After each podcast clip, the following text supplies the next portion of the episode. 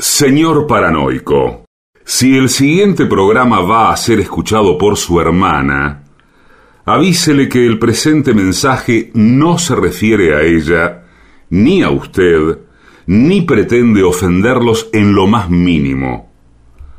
Ustedes no saben con quién se están metiendo. AM750 amenaza. La venganza será terrible. Un ciclo que comenzó hace solo 35 años y ya le están pidiendo resultados. La venganza será terrible. Con Alejandro Dolina, meritócrata aplazado y terraplanista sin horizontes. Patricio Barton, un filósofo naturista que oculta el símbolo para mostrar la cosa. Y el temido regreso de Gillespie, el que salió de devoto con un traje a rayas y el saco roto. La venganza será terrible. Canciones por el trío sin nombre. Ale Dolina, Martín Dolina y Manuel Moreira. Producción, Maica Iglesias, Eugenia Gorostiza y Lucas Barrantes. Pesquisas literarias, Nicolás Tolcachier. Sonido, Miguel Vincent. La venganza será terrible. Una pléyade de intelectuales, valientes en la provocación, cautos en la controversia y fugitivos en la gresca.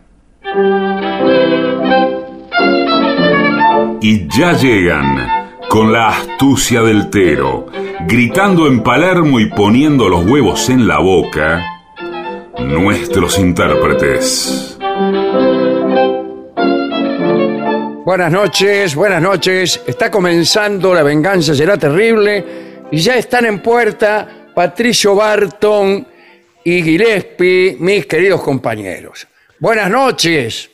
Buenas noches, amigos. Estamos en puerta, como dice usted. ¿Qué tal? ¿Cómo andan? ¿Qué le pasa, señor? ¿Cómo andan? El entusiasmo, de, el entusiasmo de Gillespie es cada vez mayor. Sí. Hola. Está cerca de las disciplinas clownescas.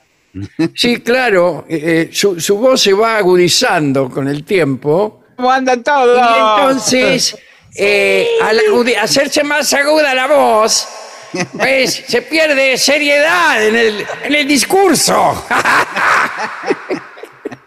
Estamos cerca de, de instalar en algún descampado de Montegrande, quizás cerca del camino de cintura, la carpa de Gillespie para La las carpa de vacaciones Gillespie, sí, invierno. sí, sí.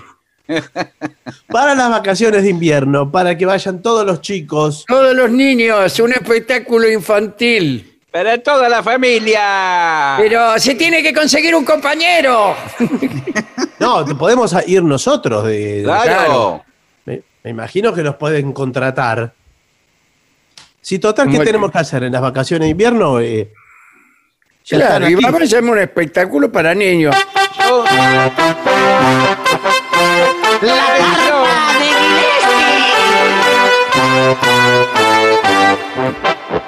Con la sombra nudista de Barton. Qué lindo la sombra sombra chinesca. nudista. Bueno, Sombra señores, yo estaba esperando. eh, estaba pens- se me ocurrió ahora un eh, uno que haga sombras chinescas pero nudistas. Claro, eso. Sí. Con la- o sea, lo hace con la mano, Sí, señor. Bueno, pero no, hace cada hombres y uno- mujeres desnudas con la mano. Cada uno con su estilo. Claro, algunos lo hacen con la mano, otros no. Bueno, cada uno con su estilo. sí, O señor. sea, yo Todas llevo las años. ideologías son válidas. Y sí, señor, yo llevo años en el nudismo. No va a venir el primer desvestido a decirme cómo tengo que hacer las cosas. Bueno, No, pero bueno. esto es- sombra de nudismo. Claro. Es sombra, es la silueta. Lo cual requiere un nudismo todavía más eh, acentuado. Ya Mm. que solamente vamos a ver los contornos, entonces tiene que ser muy evidente, muy ostensible el nudismo para que uno se dé cuenta de que el tipo está desnudo y no con una malla. Claro. Bueno, Entonces, ahí. Yo, si- este, si me permite, Sí. sería más cuidadoso con la sombra de mi desnudez que con mi desnudez. Sí, que ya es bastante poco cuidadoso. Sí, claro. Pero bueno, Bueno. eh, es, la forma es hacerlo notorio. No, no está tan lejos de las posibilidades de la mayoría de los mortales. No, no, no está lejos. Más o menos. Eh, yo estaba esperando, sin embargo, alguna meditación, algún filosofar, alguna perplejidad que ustedes hubieran traído de, de estos días. Yo, yo estoy perplejo, pero por falta de sueño. ¿Sabe que estoy teniendo lo que nunca en mi vida? Sí. eh, problemas para, ¿Cómo no? Problemas para, para dormir. Bueno, pero eh, eh, atención Para- porque hay mucha gente que últimamente tiene problemas para dormir, ¿eh? ¿Qué les pasa? Le- Sí, por eso escuchan este programa, sube el rating porque la gente no, no duerme. Sí, la Claro, gente ha ahora. cambiado sus hábitos en los últimos años. Se, Sí, se sí. acuesta más tarde. Al lado de mi casa hay alguien que está haciendo arreglos Sí. eh, y que los hace a las 4 de la mañana, golpeando la pared, ¿Estás con una sierra, un martillo. ¿Son arreglos? sí, sí. ¿Son arreglos? No o- sé, sí, sí, les juro que sí. Sí, salvo que usted tenga, eh, no sé, formas de hacerlo demasiado mecánicas. Claro. o esté practicando sombras nudistas, quizás. eh, Sí, ahí no, no, no, no, no, pero esto era con la ayuda de máquinas. Ah, máquinas. Sí, brrr, usted hace ese ruido, digamos, cuando eh, No. Tiene, le demuestra su estimación a su pareja. No. Bueno, no, Bueno, quizás. puede ser. Sí, quizás en algún momento lúdico hay. ¿No? Que. Sí, las famosas tiene- máquinas que hay. No solo hay juguetes sexuales, hay máquinas sexuales. Sí. Máquinas, eh, pero mire usted. eh, Sí, sí, parecidas a remociclos, cosas así, ¿no? Claro, sí. La- la mecánica aplicada al amor. Sí, igual la, la mecánica del amor es tirando a básica, ¿no? Sí, claro, sí, sí. Eh, Más bien sido- tiene que ver justamente con los aspectos mecánicos Claro. del lance sexual y no con los aspectos más mentales, No, claro. perversos. Eh, Sí, la estamos a- perversidad máquina es, es deleznable, mire. No, pero vio que como le- la tecnología dicen que copia la naturaleza, muchas cosas de la tecnología pueden estar inspiradas en. Sí, pero la esto, copia de un señor. modo, eh, a veces de un modo ascendente, pero muchas de un modo descendente. Mm, Y quizá es más, más impresionante un avión que un, que un jilguero. pero también eh, hay copias que son más patéticas, ¿no? Mm. Bien. Pero eh, bueno, no- pero ¿qué está haciendo su vecino? Porque quizás está en un emprendimiento. Para mí está remodelando. Está exactamente, está remodelando el universo. Bueno, no sé si el universo, pero. Y por el ruido que hace da esa impresión, ¿no? No, quizás es, es la habitación que eh, linda con. Gracias. No, señor, no se lo digo a usted. Que linda con la suya. Sí. Sí, no, no, no, porque yo lo he, lo he escuchado desde distintas direcciones. Quiere decir que está remodelando todo un espacio. A veces lo oigo lejos, a veces Ahí vuelve. sí, vuelve, sí, sí. Pero sigue. Ahora creo, hoy, hoy no hizo nada, así que a lo mejor terminó. Pero Muy durante bien. toda la semana anterior seguía noche y día.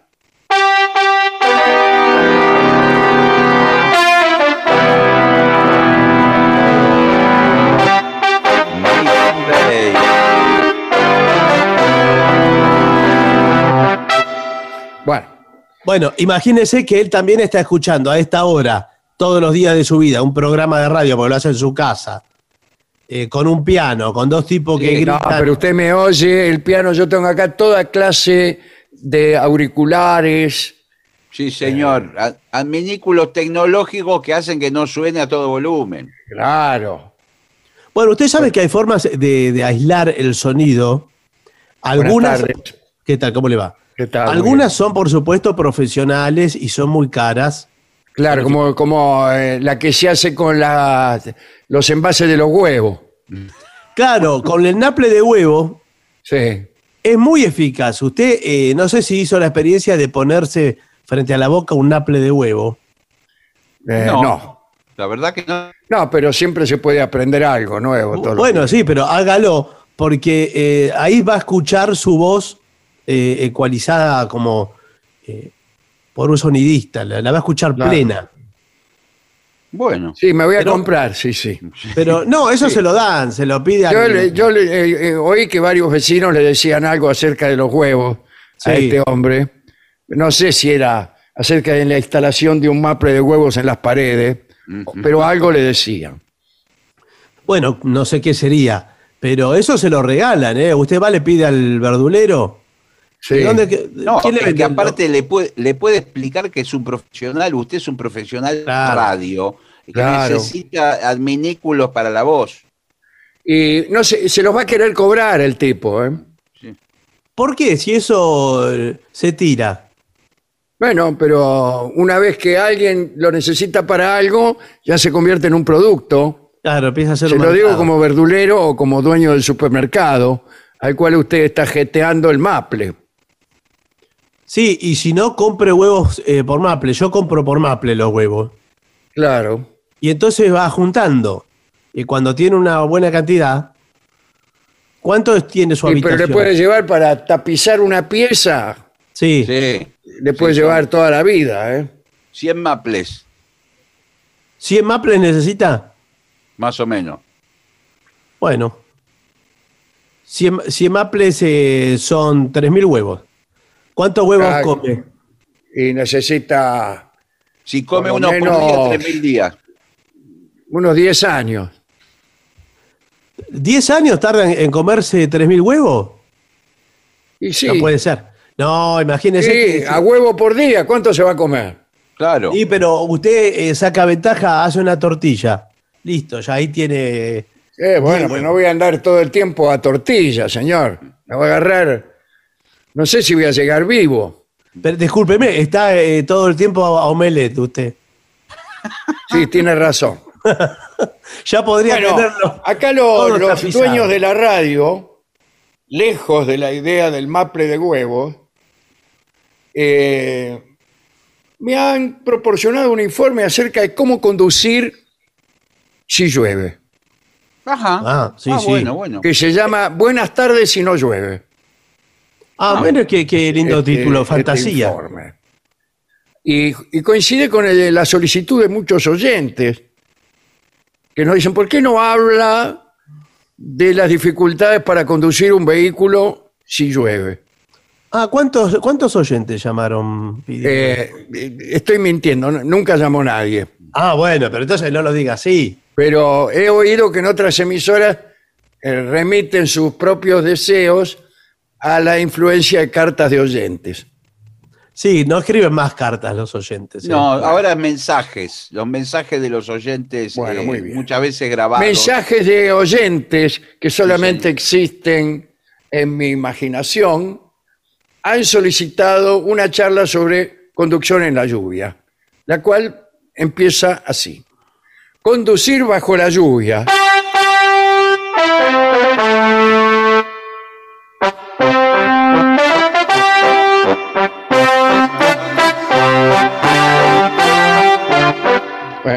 Esto es conduciendo bajo la lluvia, justamente. Sí. Bailando, sí. Bailando. Bueno, Que quedó, la, quedó la orquesta de la eh, carpa ah, de Gillespie. Es una experiencia que entraña Sí. múltiples riesgos. El verbo entrañar, eh, utilizado con este significado de, de ocasionar, de causar, eh, es raro, ¿no? Bueno, eh, media hora de pésima literatura, falta de visibilidad, pérdida de adherencia del vehículo, Sí, señor. bla, bla, bla. Vamos, vamos directamente a los consejos. Primer consejo, incrementa, oh joven conductor que escuchas este programa, la precaución al volante. En el momento en que comienzan a caer las primeras gotas de lluvia,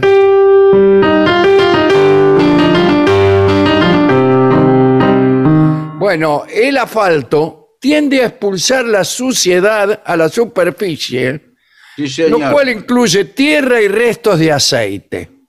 Esta combinación es peligrosa y el, el vehículo puede empezar a patinar en el momento menos preciso. Se produce esa No, menos de- previsto. Sí, Discúlpeme. eh, esa especie de barrito de chocolate. Sí, señor, de grasita. Sí.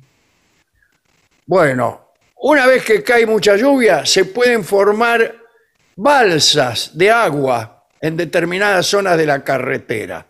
Estas situaciones, si usted circula, por ejemplo, a 180 kilómetros por hora, son Bueno. peligrosas. Sí, bueno, no puede, no puede circular eh, a esa velocidad ninguna ruta de la Argentina. Claro, ni, ni con ningún est- estado del tiempo. No. No, es una sí, velocidad no. peligrosa, incluso ante la sequía más pertinaz. Sí, señor. Sí, señor. Solo podría ir a esa velocidad eh, en una ruta alemana, por ejemplo. Claro. ¿Y qué Oh, tengo no, que sí. hacer yo en Alemania? Bueno, no, le un digo. Estúpido a 180 por hora. Bien. Eh, cuidado con el aquaplaning. Sí, Sí, señor. señor. ¿Qué es el aquaplaning? Pa- eh, lo- tiene, tiene nombre de parque acuático, pero no, no es. Es no, lo que o parece nosotros- una de esas películas que ya hay demasiadas, donde el mundo es todo acuático.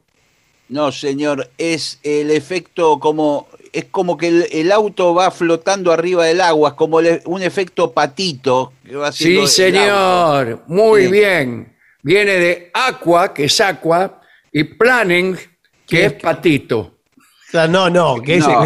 que planea, señor. Es aquaduck, se llama eso. No, no, no, no, es aquaplaning. Aqua Little Duck. Bien, eh, en ese, ¿qué, qué hago si el auto empieza a patinar sobre el agua? No, Va- no lo, no lo tiene que bajar rápidamente la velocidad, tampoco frenar, ¿eh? Porque No, ni si no puede frenar, muy bien. No. Dice, sujete con firmeza el volante. Sí. Claro, mitad del susto, ¿no? Sí, pero también eh, existe, y esto se lo digo a, a todos los conductores, y toda vez que tengo oportunidad lo digo en los congresos y en las Ah, mesas bien, redondas sí, sí. que me invitan. ¿En su casa lo dice también o no? Solamente en, en los, en los congresos y conferencias. Eh, Sí, toda vez que me, eh, tengo oportunidad y me es solicitada mi, mi experiencia, eh, lo digo. Porque eh, a ver si los argentinos, en vez de usar tanto el freno, conocemos la desaceleración. Qué bien, por fin lo dijo. Desacelerar con el motor. Claro, que, que es Que distinto. levanta el pie del acelerador, nada más. Nada más. Nada más nada que más. eso les pedimos al, al- al mundo de los negocios.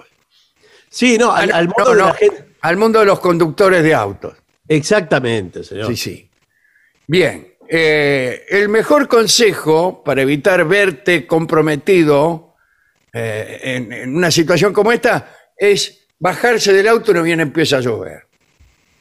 No, No, bueno, bueno, pero- ¿y qué- y qué Sí, hace? señor. Pero- Empieza a llover, usted estaciona el auto, se baja y, se- y va caminando a donde No, tenía bueno. que ir. Pero si usted vive en una zona donde llueve siempre, ¿cuál es la zona más lluviosa del mundo? La ciudad más lluviosa. Eh, Lima.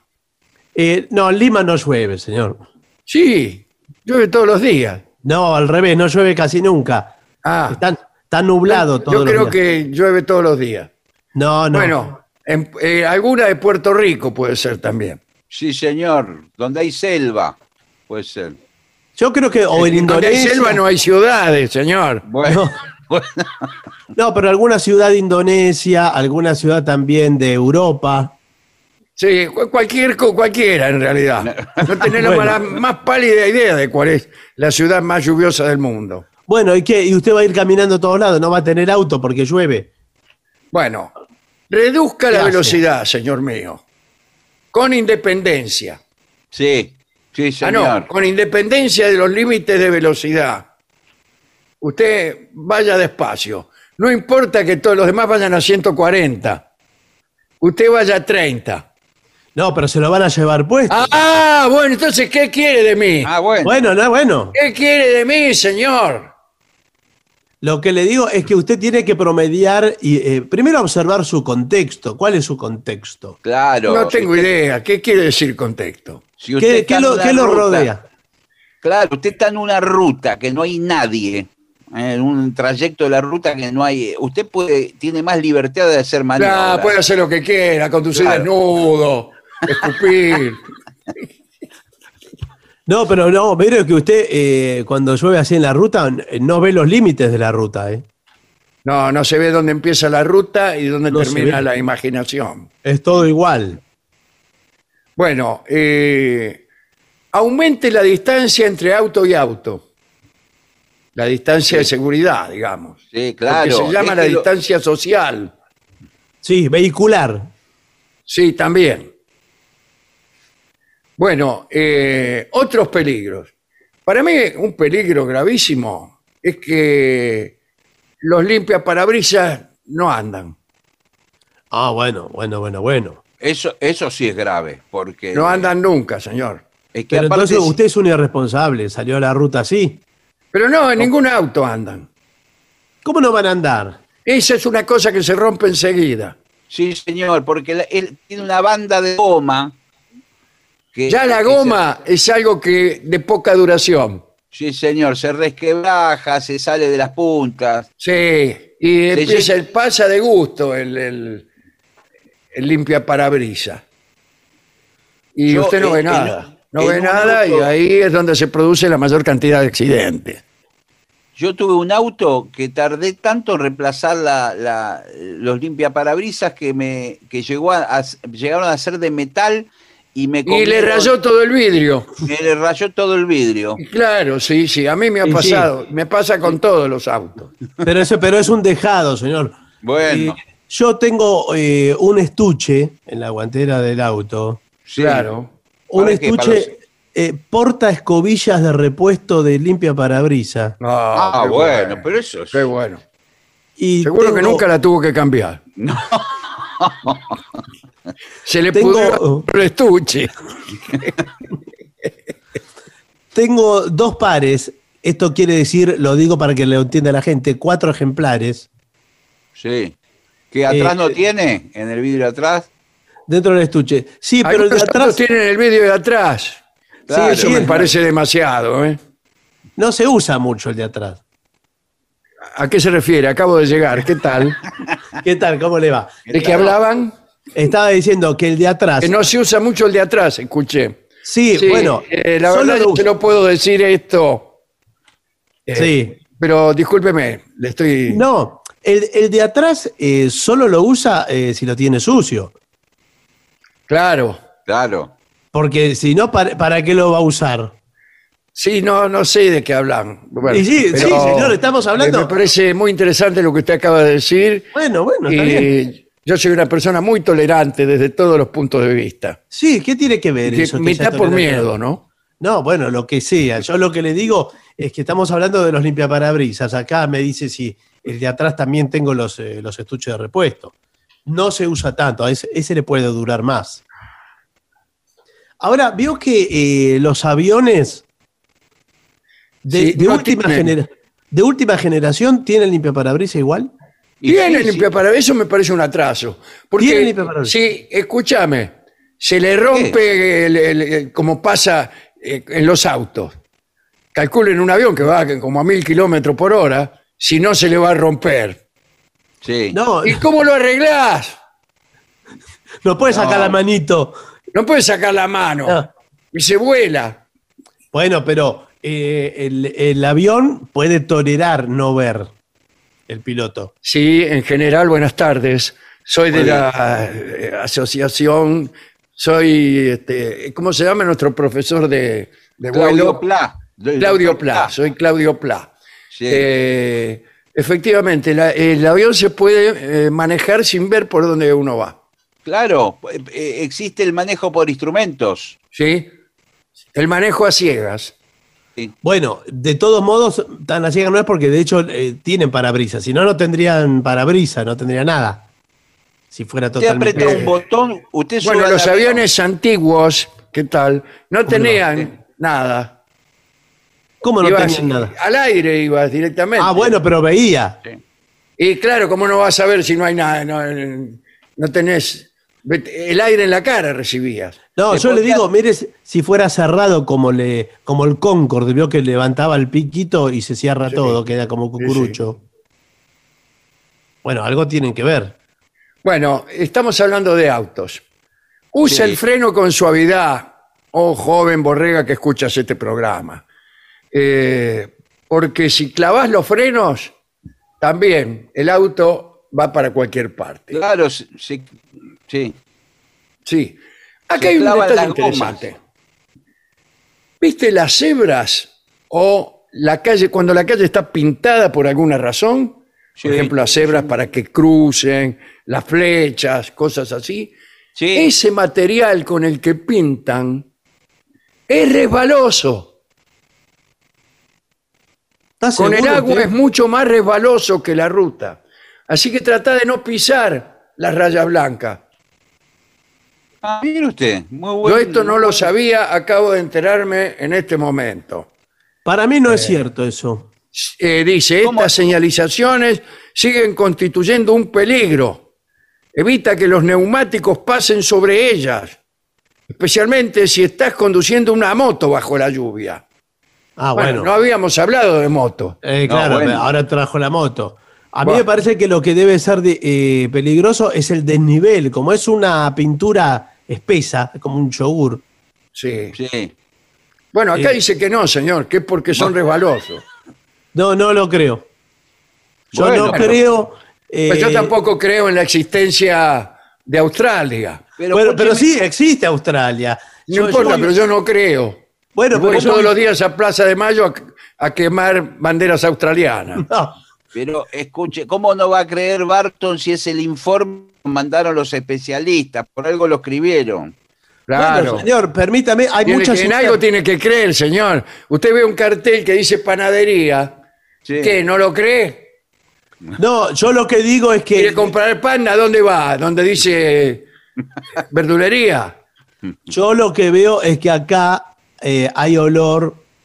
Sí. Sí, bueno. No, no, espere, hay olor a una operación eh, contra las empresas de pintura de señalética eh, eh, urbana. Puede ser también. Eh, entonces presentan este informe, es un informe plantado. ¿Cuántos filtros pasó este informe en la producción? Dígamelo. Eh, ¿Cuántos bueno, filtros? no. Creo que entró directamente así nomás. Sí, sin Y bueno, filtro. no le digo. Entonces, claro, porque me parece que hay una, un nuevo producto que va a venir a reemplazar este. sí. Y estamos haciendo lobby para, para el nuevo producto. Y bueno, por eso le digo. Entonces mi sospecha se confirma. Bueno, eh, el agua puede enfriar los frenos, lo cual limita mucho su eficacia. Tiene que estar caliente el freno. Sí. La verdad que no sabía eso, ¿eh? Sí. Yo creí que era, era eh, Antes, contraproducente. estoy hablando de la vieja escuela, cuando uno salía Ah. de un charco, lo primero que hacía era frenar un poco así en vano, para ver Sí. si andaba el freno primero. Tiene Y después razón. Porque con, con el freno accionado se iba secando, decían. No sé si por el calor o qué. Bueno. Tiene razón. Ahora, para mí lo primero que, que uno tiene, tiene que comprobar cuando sube a su auto y, y está lloviendo es si su auto es convertible. Bueno, sí. Si es convertible, Sí. compruebe si el techo está eh, puesto. Sí, se va a dar cuenta enseguida. Y bueno, pero, pero tiene que verificarlo eso. Eh, mire, si usted usted sabe cuánto tarda en- bajo un aguacero un convertible sin techo en llenarse enteramente. Bueno, pero eso Todo el interior horas. se le llena como si fuera una pileta. Pero varias horas debe tardar. Y bueno, pero, No, pero usted se tiene llena. Sí, pues tiene que ponerse. Cada tanto abra la puerta para que salga el agua. ¿Pero no tiene otro agujero por otro lado? Y debe tener, qué sé yo. Sí, tiene que yo. tener. Bueno, trate de también, cuidado, esto es de etiqueta, ¿eh? de no salpicar a los transeúntes. Sí. Ni por gracia, ¿no? Porque hay algunos. No, no, ni para hacer un chiste a un amigo o algo, no. Claro. Y no vacile, ¿qué tal vacile? Sí, bien. Bien, no vacile, ah no, no vacile en ofrecer su auto a las damas que se estén mojando. No sé si eso funciona ahora. ¿eh? Bueno, eh, le voy a Bueno. contar un episodio que me ha ocurrido a mí en esta misma radio. Bueno, Cierta vez salía yo con mi auto, que estaba estacionado a una cierta distancia, sí. de la radio, del teatro, Sí. caras y caretas, solo Sí, yo con señor. el auto, y se desató un aguacero que eh, caían peces de punta.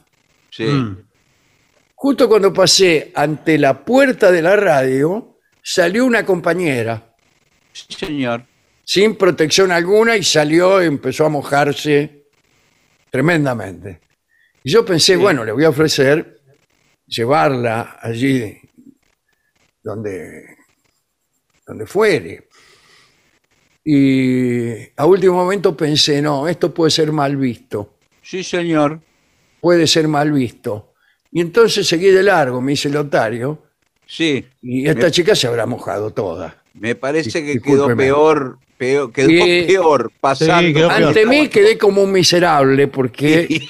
empecé a decirme yo mismo, en realidad no era eh, el miedo a quedar como un acosador, sino tu mezquindad. Claro. pa- eh, la- la- Son disfraces que nuestra mezquindad eh, se pone para disimular. Esta Ahora, ¿qué compañera- debo hacer? Pregunto yo. Si esto me ocurriera de nuevo. No, bueno, mire, probablemente le ocurra porque yo había escuchado, no quería tocar este tema, pero ya que usted Sí. lo puso sobre la mesa. Tóquelo nomás. Claro. eh, es algo que se habla en los pasillos de la radio. Se comentó en la radio. Esa Se compañera. comentó en toda la radio que eh, en pleno aguacero Dolina pasó con su auto importado de ocho No. ruedas tirando agua. Entonces los- no era mi auto. Ah, sí. Tirando agua Y mirando la- para otro lado. y mirando para otro lado. Que eh, en un acto realmente eh, más que mezquino. Entonces, Claro, y ¿cómo la chica ser? estaba con, llorando. Llorando, se fue a esa parada de colectivo. Imagínense que iba a, a, a tomar el colectivo 2, que no Sí. pasa nunca. Sí, Eh, todavía claro. debe estar. Dejó de pasar hace muchos años. Bueno. No va a la aduana, no hay uno que va a la aduana. Sí, el 2, aduana Liniers, creo. Sí, sí, aduana Liniers, el 2. ¿Sabe? Era un tranvía. Ah, mire. Ah, Pero creo que tranvía. sube- Muchos, muchos de los tranvías cambiaron y se convirtieron en colectivos. Uno es el 2, otro es el 99, por ejemplo. Mm. Mire usted. Bueno, ¿Sabe lo que Eh, dijo? Lo que a mí me llegó el comentario. Ella dijo: Yo estaba en la vereda mojándome. Se acerca un auto. Era Dolina que manejaba. Iba adentro con calefacción, escuchando música en la radio. comiendo sándwiches de miga. Sí, y me miró y aceleró y se fue. Así quedó. Bueno, eh, no hay tarde que no llueva en Quito. ¿Cuál era el dato que estábamos buscando? Sí, señor. ¿Dónde llovía? No hay No, usted- tarde que no claro. llueva en Quito. Eh, habitualmente, pasadas las 14, una pertinaz lluvia se presenta en distintos puntos que dan evidencia de que el periodo lluvioso empezó. Entonces, eh, esa es la ciudad donde llueve más. No sé si es donde llueve más o donde llueve siempre, no es lo mismo, ¿eh? Eh, llueve siempre. Llueve todos los días un Y acá poco. dice, llueve todos los días, pasado a las 14. Claro, pero puede Bueno. llover poco todos los días. Pasamos a los peatones, porque el, el conductor bajo la lluvia tiene que pensar en el peatón. Sí, claro. La que sí. prioridad del Y el peatón. peatón tiene que darse cuenta de que muchas veces los conductores son poco escrupulosos. Primero, evite protegerse de la lluvia en zonas bajas, ¿Por qué? Sí, a ver, en ¿cómo? túneles, porque ahí se pueden inundar. Y sí, claro. Eh, a mí me gusta protegerme en el hall del cine. Está sí, pero perfecto. mire, sí, discúlpeme, eh, Sí. ¿usted eh, miró la película, es espectador de nuestra sala? Eh, no, yo venía caminando y recordé el tango Solo se quiere una vez Sí. y, y me, me cobijé de- del agua. Sí, pero El hall de un gran cinema, te cobijaste del agua. Bueno, así sigue. Sí, pero va a tener que sacar una entrada para permanecer en el Pero el Pero el, el- el hall es, es libre, señor. No, no, Yo no es entrar- libre. Yo puedo entrar a mirar la foto de la película, poner. No, no, no hay más fotos de las películas. ¿Cómo no, hay? Y no hay, o los carteles para ver si me gusta el argumento. Bueno, señor. eh, yo le digo que eh, usted, eh, que está, eh, la señora, su pareja, ¿usted es una señora? No, yo, no, yo también entré. Eh, Ah. eh, me estaba mojando. Sí. Bueno, lo lamento, van a tener que abonar la, la entrada de la película que ya está terminando. Pero, Pero, ¿cómo? ¿Qué dan, perdón? estamos eh, estrenando lo que el viento se llevó. Oh, lo que se llevó Ah. el viento. Una remake. Es Sí, una me, remake. me dijeron que está mejorando ahora la película. Está remaster- Eh, no, es. Argentina, la dirigió Campanella. Bueno, claro, pero está co- con, nuestras costumbres, que está criolla la película ahora. Claro, sí, sí, así que imagínese. Ahora sí la podemos, eh, la podemos entender. Es entre la guerra entre el sur y el norte. Sí, Y la Y dirige trabaja, Campanella. eh, Ricardo Darín Sí. sí. y Esther Goris.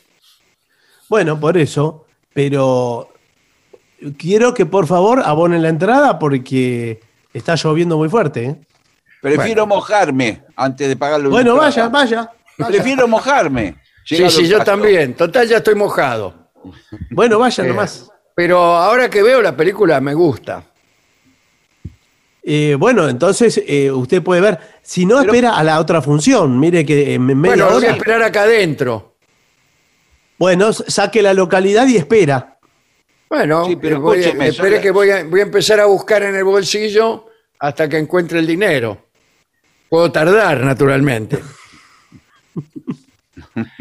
Señora, cruce por paso cebra, utilice puentes peatonales, camine por las veredas, respete la luz verde, no se confíe de la preferencia que tiene el peatón, no, porque hay conductores eh, que tampoco confían. Sí, usted no, tiene razón, ¿eh?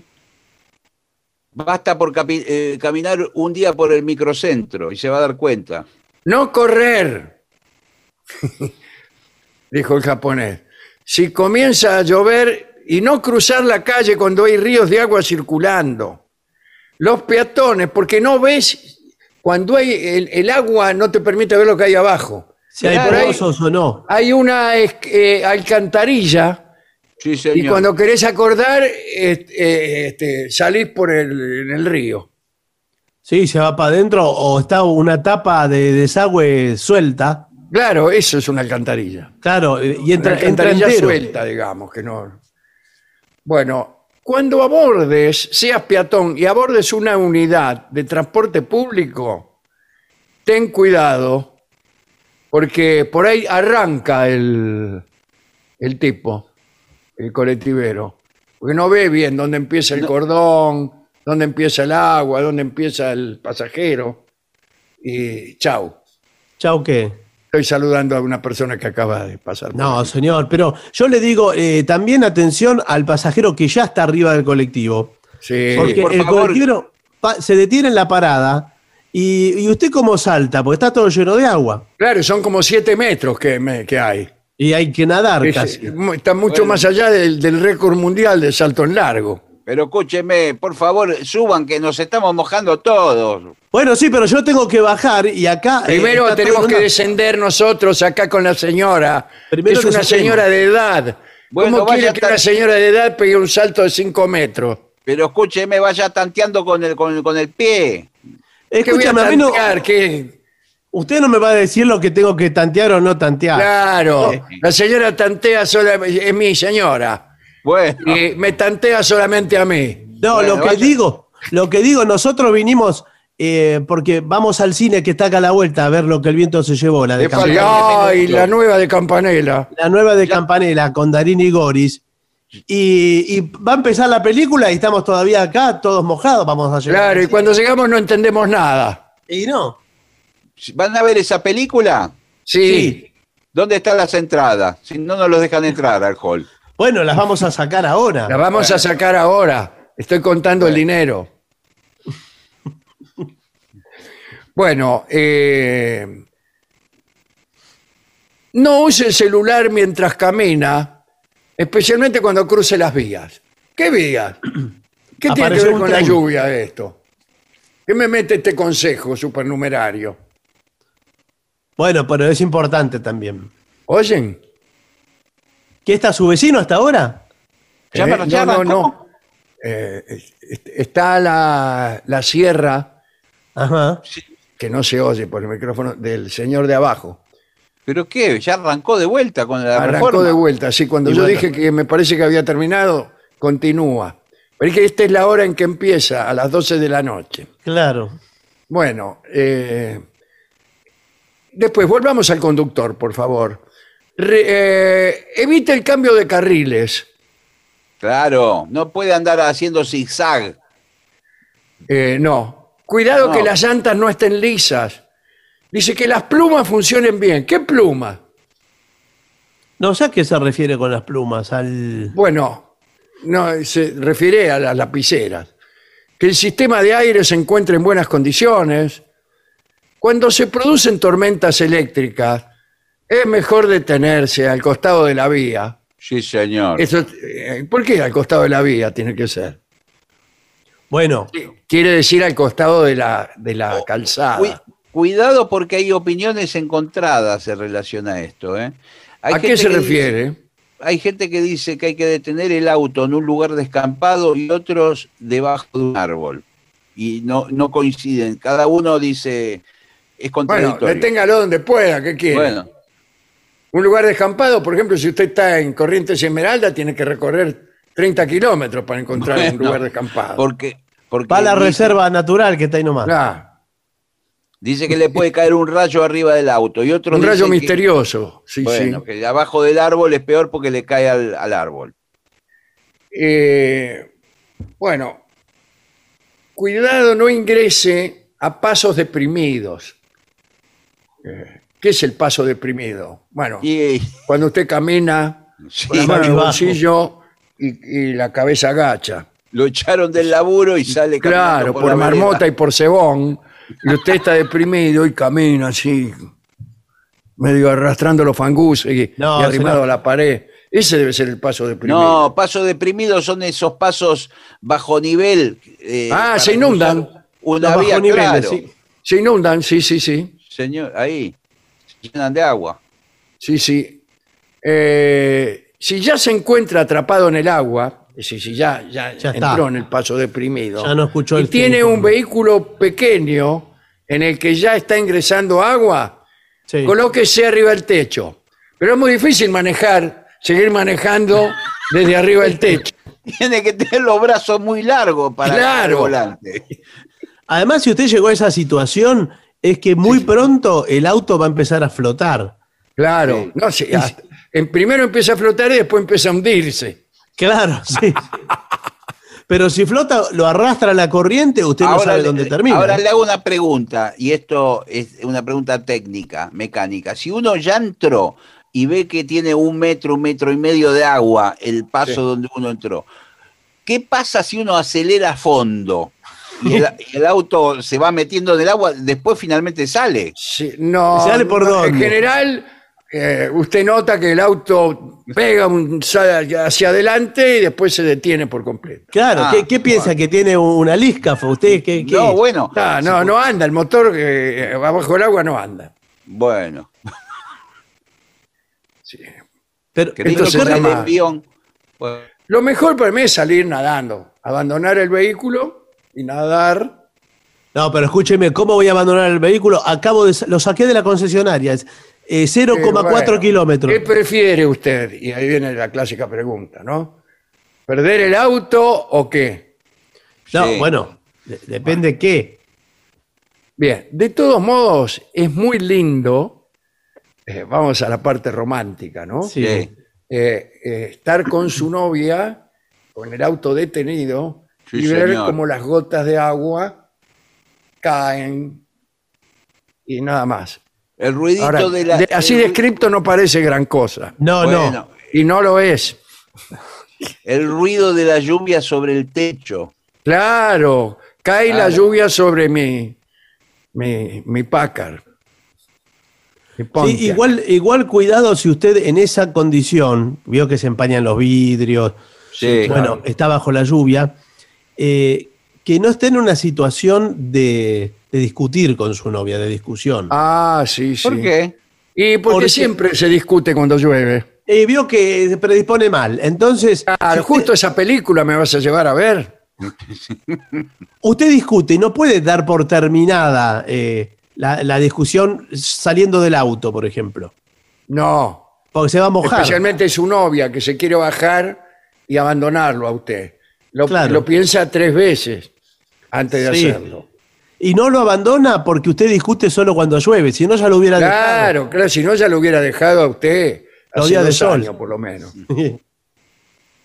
Sí, sí, hay muchos discutidores seriales que aprovechan esa situación de, de lluvia para ahí meterle que quién era fulano, quién era sutano, por qué llegaste tarde, por qué no me mirás cuando hablas. Por favor.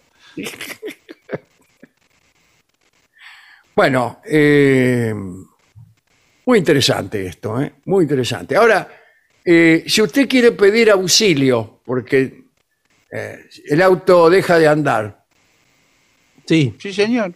y entonces está en la ruta y quiere detener otro auto para que lo lleve. Eh, ¿Cómo llamar la atención de los otros autos? es peligroso. ¿eh? Es muy peligroso hacer dedo lloviendo. Incluso al que, al que viene a pie, al mochilero. Estoy hablando al mochilero. Sí, pero el mochilero eh, viene todo mojado. Es difícil, no. es preferible abandonar eh, el viaje a Mar del Plata o posponerlo hasta el día siguiente. O si no, lo que tiene que hacer es eh, ir 50 o 100 metros adelante del auto y hacer gestos, señas. ¿Y cómo hace ir ciento- eh, 50 o 100 metros adelante del auto usted a pie? Y bajo la lluvia. No, porque Pero, pero- está- pero el auto va por lo menos a 120. no están hablando de dos cosas diferentes. El señor está hablando del, del mochilero que se pone a hacer dedo y Ah, usted sí. está hablando de lo anterior que es el auto detenido. Sí, Ah, sí, ¿y, cuál, cuál es usted Entonces, y cuál es son yo? dos señores, son dos señores. ¿Cuál, cuál cada uno? ¿Yo cuál vendría a ser? No ves que ya se olvidó. Lo que le quiero decir es que si ustedes no suben ahora, yo no los puedo Yo llevar. quiero saber si soy un mochilero o si, si mi auto se ha detenido. No, ustedes No por puedo lo que ser las veo, cosas. No puedo ser un, veo. mochil- un mochilero cuyo auto se ha detenido. Los mochileros viajan en autos ajenos. Esa es la de- definición. Bueno, yo soy el que se me rompió el auto. Usted es el mochilero. Sí, ¿y dónde? eh, ambos necesitamos otro auto. Y sí, yo no lo voy a llevar en un auto que no anda. O somos tengo- el hambre y las ganas de comer, señor. yo tengo otro auto, pero no los puedo, no los puedo subir ahora porque eh, llego tarde al cine. Chau. Ah, qué Usted bien. no lo puede subir porque es un miserable, señor. No, señor, porque saqué las entradas para ver lo que el viento se llevó, la última de Campanella. Sí. Y- ¿Y por qué no nos ¿no? lleva a nosotros también? No, porque voy con, con una compañera de trabajo. Sí. eh, Nosotros estamos- vamos a Mar del Plata, ¿no? Este cartel que pusimos acá, que dice Mar del Plata. Bueno, es al menos el que puse yo, que soy el mochilero. Bueno, sí. Usted, eh, es, usted es un maleducado. ¿Y sabe qué? ¿Cuál de los dos? No, el que el, de- que no nos quiere llevar. Hace Ah. cinco minutos. ¿Qué pasó- dice? Espere, espere. Disculpe todo porque eh, usted que está en una condición de inferioridad, se hace el condorito y encima tiene voz de robot, ya No. directamente Usted es ¿Y un usted que se cree que está en una situación de superioridad porque tiene un auto que anda? Sí, Pero y porque escúcheme, voy al El cine. señor tiene uno que no anda y yo ni siquiera tengo auto. Le digo, aparte ya, ya estoy en un estado de, de ira total, porque hace cinco minutos pasó Dolina escuchando la radio y Sí. no, no, no quiso frenar. No, ya eso sé, es un maleducado. Yo cuando fui a sacar entradas para el cine, Sí. se coló en la cola porque dice que es amigo de los actores y de no sé quién. Y también empujaba así con el codo. Sí, dije que era amigo de Fernando Bravo. Sí, usted no, Dolina. Y Ah. dijo que, eh, dice, seguro, de- le dijo al de la boletería, seguro que las mías las tenés ahí abajo, le dijo al tipo. Y el, y el de la boletería sacó las entradas super premium y se las Sí, entregó. son que están. ¿Dónde están? ¿Cuáles son las mejores entradas de un cine? En el teatro son la fila 1, fila 2, fila 3. Pero en el cine quedás como cogote yesero si, si vas a la fila 1. No, está en el, en, el, en el comienzo del último tercio de la sala. Esa es la mejor. Eso a usted porque le gusta de lejos. No, no es tan lejos, no es tan lejos. El último tercio, no al final del ter- al principio del, del- del último tercio. A mí me parece que está en el medio. Un poquito para atrás para mí. Pero bueno, usted como eh, pasa así salpicando el agua a la gente que espera colectivo, también consigue esas entradas. Bueno, mire, ya está empezando a parar la lluvia. ¿eh? Sí, está mainando, ¿eh? ¿Qué le parece si consultamos a nuestros oyentes a ver qué es lo que opinan sobre este asunto? Tan pantanoso. Muy bien, eh, oyentes que escriben a nuestras redes, al Facebook, por ejemplo, que es eh, La Venganza Radio, y también al WhatsApp de los oyentes, que es Sí, sí. 6585-5580. Bien. Muy bien. Eh, hola, soy Tomás de Montserrat. La semana pasada Alejandro estuvo hablando de los mitos hebreos. Eh, el escritor, que no te acordás, negro, es Rafael Patay. Patay, sí, sí, Patay. Muy bien, Bueno. muy bien. Gracias, gracias y gracias, dice Jerónimo Costa. Vivo en España hace 13 años. Los escucho en casi todas las etapas de mi vida. Estudiando, trabajando, de viaje. Ahora los escucho desde el Hospital San Juan de Dios en Barcelona, donde mi hijo recién nacido está con una cardiopatía. Bueno, esperamos que se mejore rápidamente. A veces continúan ilustrándome y otras me sacan una sonrisa, dice Jerónimo. ¿eh? Muchas gracias, muchas gracias. Le mandamos un gran abrazo. Eh, sabe que tengo una invitación para hacer de los amigos de- del espacio Callejón, Teatro Independiente, que están volviendo ahora con protocolos Sí. a hacer funciones. Se estrenó El Corazón del Mundo, eh, de Santiago Loza, dirige el Lautaro Timruk. Los domingos, ocho y media de la noche, en el espacio Callejón. Vayan porque este, es una obra muy, muy interesante, cómo se, se triplican la conciencia de una sola persona. El Corazón del Mundo, en el espacio Callejón. Bueno, qué lindo ese tango que empieza callejón, callejón. Callejón, callejón, lejano, lejano.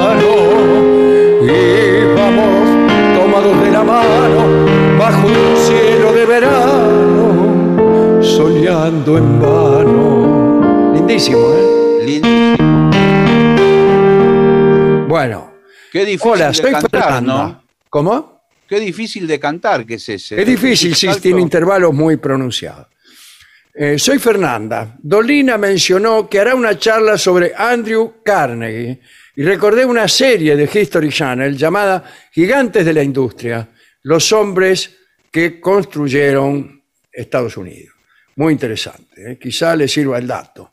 Besos a los... He visto alguna vez esa serie, pero no, no me ha tocado Andrew Carnegie. Bueno, bueno, dale. Nos escribe Susana y dice un humilde comentario. eh, Ganó Argentina y festejo y alegría. Ahora bien, ponen la foto de Messi y escriben el descanso del guerrero. No es mucho. Y el descanso de los médicos, y el descanso de los maestros. Bueno, Bueno, bueno, está bien. No, no me diga que usted es de esos, que, que quieren que el doctor Leluar gane más que Maradona. No, no, no, no, no es así, no es así. Es, es más profundo. bueno, Desde dice luego, que, nos nosotros. qui- que nos quiere y agradezco por tanto tiempo, Susana. Eh, eh, un día siquiera hablemos de eso, pero que no se puede seccionar el capitalismo para adecuarlo a nuestras opiniones. Entonces usted quiere que reine el capitalismo en todas partes, menos en el fútbol profesional. O menos en, este, en el aspecto sanitario. Bueno, o aceptamos el capitalismo y tratamos de mejorar eh, lo que hay, de convertirlo en algo más justo, de hacer que el Estado intervenga para eh, at- atenuar las injusticias, pero no, no, Messi no es el problema. ¿eh? El problema no es Messi. No, es que Messi no- acapare partes de, de un tesoro que deberíamos repartir entre todos. No, no es Messi el que se la lleva toda. Claro que se lleva mucha guita y claro que es un poco injusto o muy injusto que un jugador gane tanto y que muchísimas personas no ganen ni siquiera lo suficiente. Pero no empecemos por Messi. Empecemos por ver dónde está el, el centro de la desigualdad. Eh, Messi por ahí, por casualidad, porque es un, este, un ídolo emergente que ha conseguido juntar mucha guita, pero es, es un caso, es un caso individual. El problema de la desigualdad en el capitalismo es otro. Entonces, si queremos resolver ese problema, vamos a resolver ese problema y no hablemos de Fobal. Claro, y además, además, discúlpeme, justo ahora que estamos festejando. eh, Justo ahora, ¿por qué no se lo Bueno, antes bueno, cuando perdíamos? Bueno, Claro. bueno. Hubiera sido más fácil, además. Déjenme un rato. Claro. Déjelo que llueva a Messi, pero si acaso tenemos ganas de hacer que el sistema en que vivimos sea un poco menos desigual, eh, fijémonos cuáles, cuáles son los caminos, que, que no es de merecer a Messi, con eso no vamos a ganar mucho. Soy Néstor de Paraná, lo escucho desde hace unos 10 años. Me levantan el ánimo. Dice usted, Alejandro, es mi ídolo junto a José Pablo Feynman. Qué contento se va a poner Feynman de que lo pongan, En el lo pongan en, en esta terna este, y lo, lo igualen a, a mi modesta estatura. De paso aprovecho para mandarle un gran saludo a José Pablo. ¿eh? Dale. Juan de Devoto dice: Le canto la ranchera a mi hija de tres meses y se muere de risa, dice. ¿eh? Ah,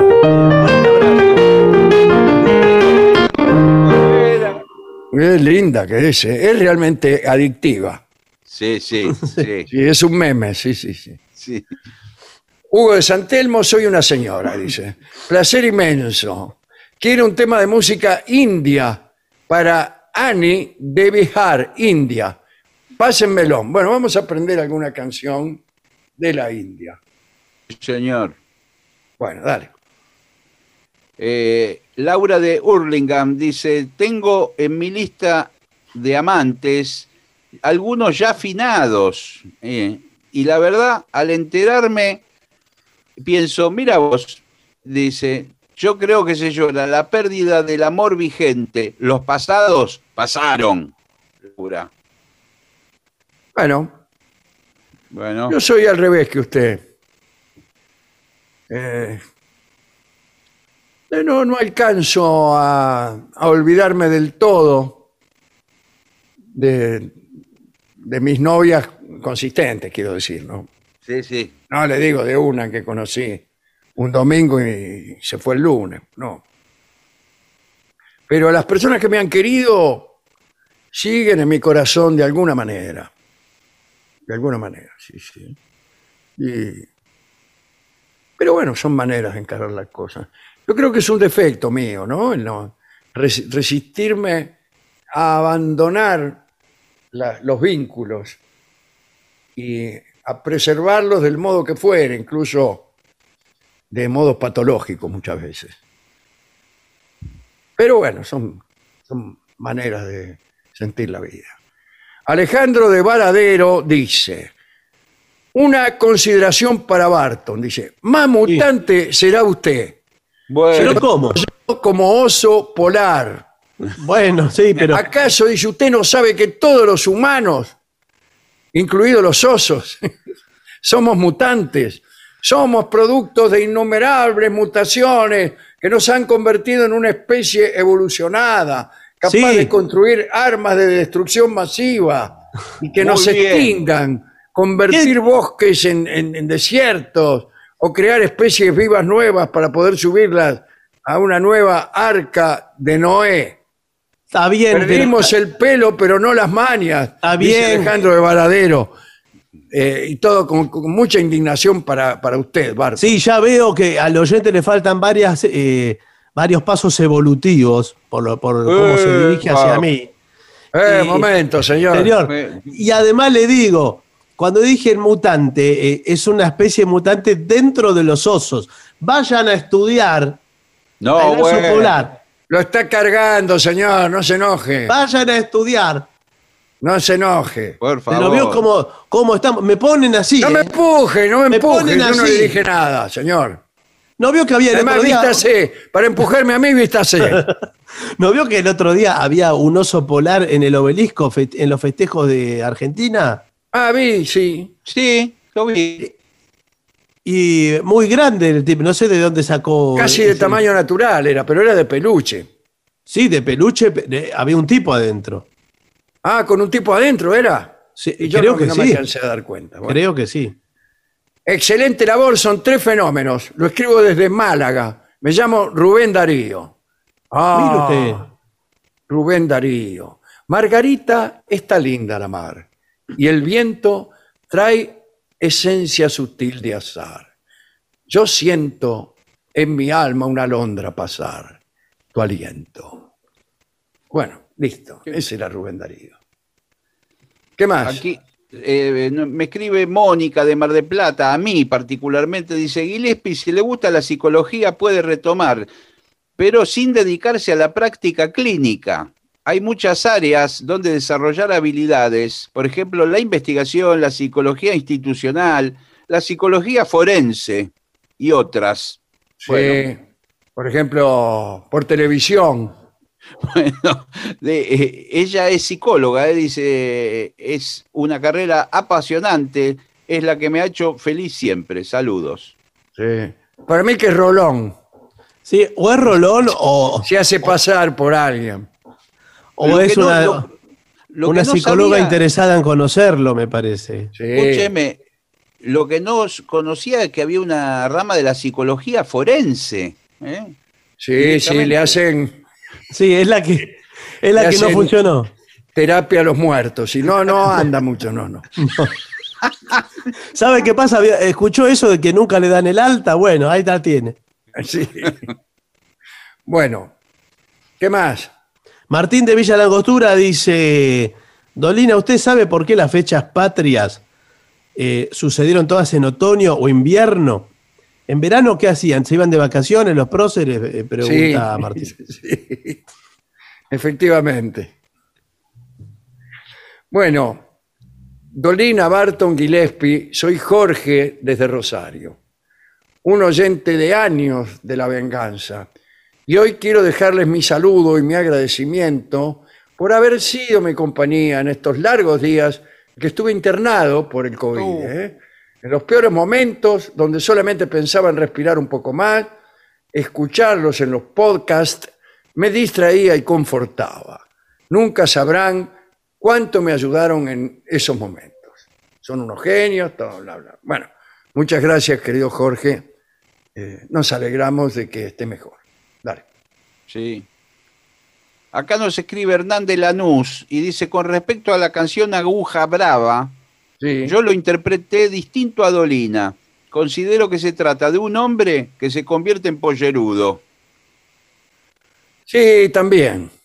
Ah, Pero no encontrábamos, la verdad es esta, eh, un tema mm, adecuado.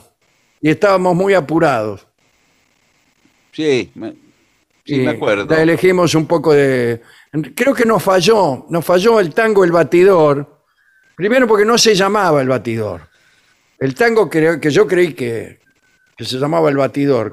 Ese que termina, ¿qué nombre para ese nombre? No debe ser Batidor. Bueno. Eh, y se llama Sangre Maleva. Mira vos, todos los días se aprende algo nuevo, pero también algo molesto. Porque para Pinkerton, que era un batidor de la cana, Sí, le quedaba bien el nombre del batidor, pero no sangre maleva. Claro. Y ahí aguja brava le queda peor todavía, pero ¿qué quieren que le haga? Sí, tiene razón. No voy a permitir que critiquen al obsecuente, sumiso, dócil, disciplinado y obediente de Patricio Barton cuando no está. Muy Barton, bien. si buscas tus enemigos, es por acá, dice Graciela de Mar del Plata. Por favor. Hoy se la agarran todos con usted, Barton. Me están cachando, pero bueno, este es más solidario. El Sí, pero El lo están cargando. Usted no, no diferencia, ¿vio? No, Eh, no, cuando no. lo están cargando y cuando le hablan en serio. Tiene un nombre eso, pero ahora no me lo acuerdo. Sí, eh, insanía en general. Dale. Eh, aquí dice, soy Andrés Bo, un uruguayo que los escucha desde el caluroso verano canadiense a través de la radio local, que transmite el programa una vez por semana. No sabía esto. Dice, lo curioso es que... Una radio local canadiense. Dice, lo curioso es que en la versión al inglés y al francés nunca traducen las expresiones joven borrega ni refosilarse. Refosilarse es, es el más eh, perfecto castellano, ¿no? Sí, pero al francés como es refosilar. Bueno. Buenas, Vengadores. Soy Silvia de Don Torcuato. El maestro habló el otro día de Pinkerton. No sabía que era cierto lo de la agencia. Lo escuché en una serie de pandemia que vi en Netflix. Ajá, bueno. Ahí muestran cómo un agente de Pinkerton era a su vez protectora de los intereses de ciertos empresarios. Es interesante como muestran la trama de venganza y corrupción en un pueblo del oeste norteamericano a principios del siglo XX. Gracias por la compañía. Damnation, parece que se llama esa serie. Dale. Nos escribe Pocho Nacho. Dice, hablando de libros, quiero que sepan que existen solo dos libros importantes. La Biblia, que enseña que hay que amarse, y el Kama Sutra, que enseña cómo hacerlo. Bueno, desde Beniza, España, saluda a Rodolfo a todos. Dice, lo sigo al negro de finales de los 80, nos escondíamos debajo de la mesa para ver el programa en vivo en el Tortoni, sí. Se fumaba en el estudio, sí señor. Eh, después, ah no, es- eso es al principio en el estudio Radio El Mundo. Después vino el Tortoni, bueno, hace todo un recorrido. ¿eh? Y ahora estoy en España y no veo el tiempo correr para ver si se puede ir a verlos a Madrid o Barcelona. Bueno. Y cuando vinieron aquí la última vez yo estaba de viaje. Y ya bueno, que soy entonces- camionero. Bueno, qué cosa. bueno, no se puede, entonces, ¿qué? No se puede. ¿Cómo hacemos? Mire, es muy posible que estemos allí en mayo. ¡Epa! Anótese est- estos días. A ver. A ver, A le voy a decir 26 de mayo, ponerle. Oh, es el cumpleaños mi hermano, el 26 de mayo. Bueno, entonces no podemos ir. Y bueno, No, bueno. Se va a ofender empecemos su con la hermano. complicación. No. por, por favor, Bueno, mándele un mensaje por el celular. Al- poder- podría ser. Eh, mire, pero aquí. todavía falta mucho, imagínense. Sí, falta mucho y, y tiene que salir todo bien. Varias cosas Tiene que tienen salir todo bien. y- Muchas cosas. Eh, aquí Gustavo de Gleu dice: Escribo desde Tostado, provincia de Santa Fe. Creo que otra vez también nos escribió, o habrá más de uno en Tostado. Dice: La mayoría de las veces los escucho grabados. Ah, está por trabajo ahí en ese lugar. Ah. Dice: Se me pegaron algunas muletillas que ya conoce mi familia. El tipo está lejos y a la familia le habla con muletillas del programa. como ¿usted quién es? Sí. Eh, le pregunto a mis amigos, ¿usted es una señora? Chau, qué bueno, y todo, ¿no? Da toda la lista. Eh, estoy saludando a un profesor que se retira y le pide al maestro la última. Dice, esa que comienza con ya no puedo equivocarme, sos la última en mi vida.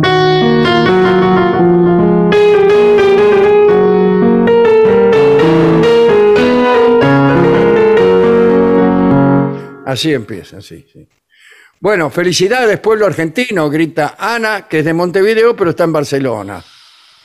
Hermanos, compartimos esta alegría, un gran abrazo, y que este sea solo el principio de futuras alegrías, en todos los ámbitos. Muchas gracias. Muchas gracias. Mi nombre Últimos es Patricia. mensajes, vamos. Mi nombre es Patricia, dice, además de hacerme reír, me ilustran. Me acabo de bajar el diccionario de ideas afines de Fernando Corripio en PDF. Ah, mira. Cómprelo. Bueno, ya nadie va a comprar libros. Igual debe ser difícil de conseguir ahora, ¿eh? Sí, sí. Debe ser Sí, difícil. era siempre fue difícil, ¿eh? ¿Ah, sí? Cuando yo lo conseguí fue un logro. Sí, sí, no, no era fácil. Yo lo heredé. Bueno, dale. Bueno, bueno, eh, miren, hay que hacer una pausa. Vamos Sí. a hacer una pausa. Por favor. Sí, por favor. señor. Objetivos, pero no imparciales. Lo mejor de la 750 ahora también en Spotify. La 750 en versión podcast. Para que la escuches cuando quieras. Lo mejor de la 750 en Spotify. Dale play. Pagar los sueldos de tu empresa con Credicop es más cómodo y es mejor. Lo podés hacer por Credicop móvil desde tu celular o por banca internet empresa en tu computadora. Lo podés hacer las 24 horas, los 365 días del año, desde tu casa o tu empresa y hasta podés programar la fecha de pago. Además accedes a beneficios para tus empleados, ahorro y cuotas con nuestras tarjetas, puntos Credicop y mucho más.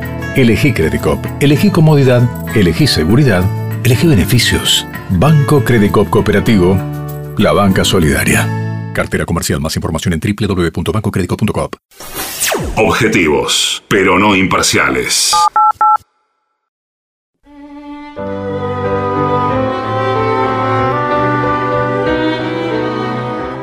Continuamos en La Venganza Será Terrible. Estamos haciendo el programa de manera remota, pero todos en la radio, en la 750 y también conectados en redes como La Venganza Radio. Y hay un WhatsApp para los oyentes que es 6585-5580. Ahí nos pueden escribir y por favor también pongan su nombre, porque si no, no sabemos quiénes son.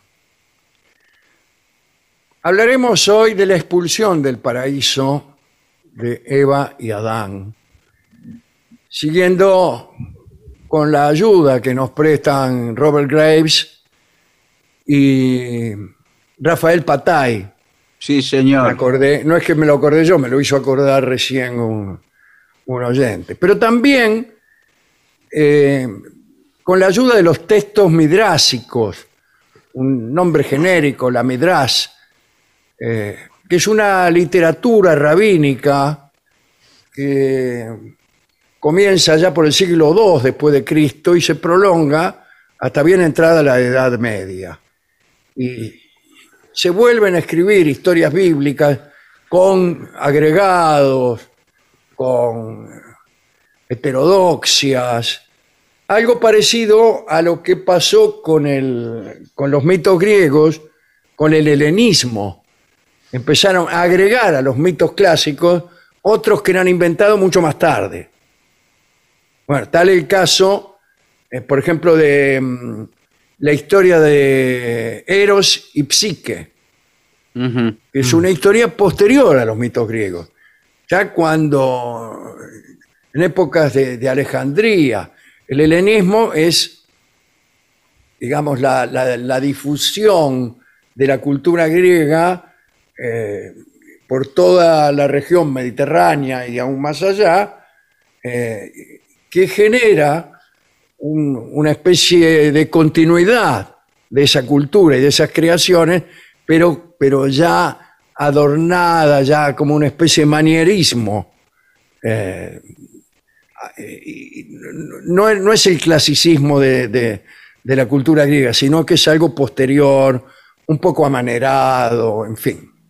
Eh, con la Midrash pasa algo parecido, pero es más rico porque vulnera eh, muchísimo las historias que se cuentan en, en la Biblia. Las cambia, a veces las cambia totalmente. Pero bueno, son muy interesantes y han sido recopiladas muchísimo por, eh, o aprovechadas más que recopiladas, por, eh, por Graves y por Patay. Vamos a hoy a la, ver- a la versión de la caída, ¿no? La expulsión de Eva y Adán.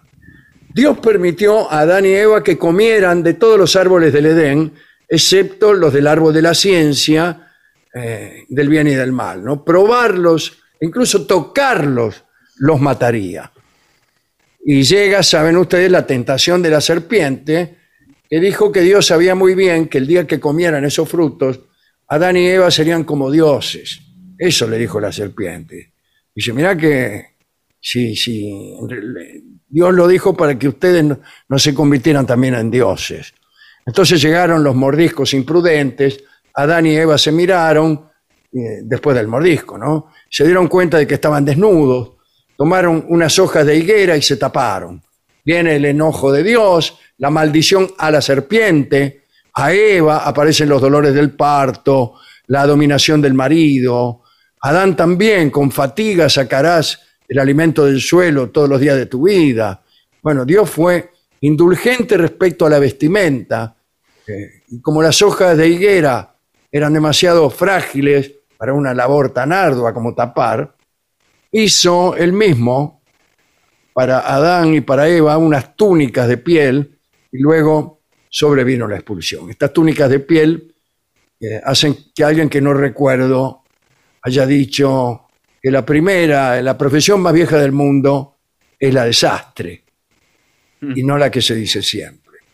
Hay un midrash sobre la obra de Dios en la creación atribuido a Eliezer ben Hirkanos, un sabio palestino que vivió por el siglo II.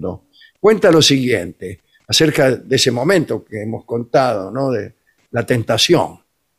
Eh, lo hemos contado tal como se cuenta siempre. Ahora bien, vamos a ver lo que dice Eliezer eh, ben.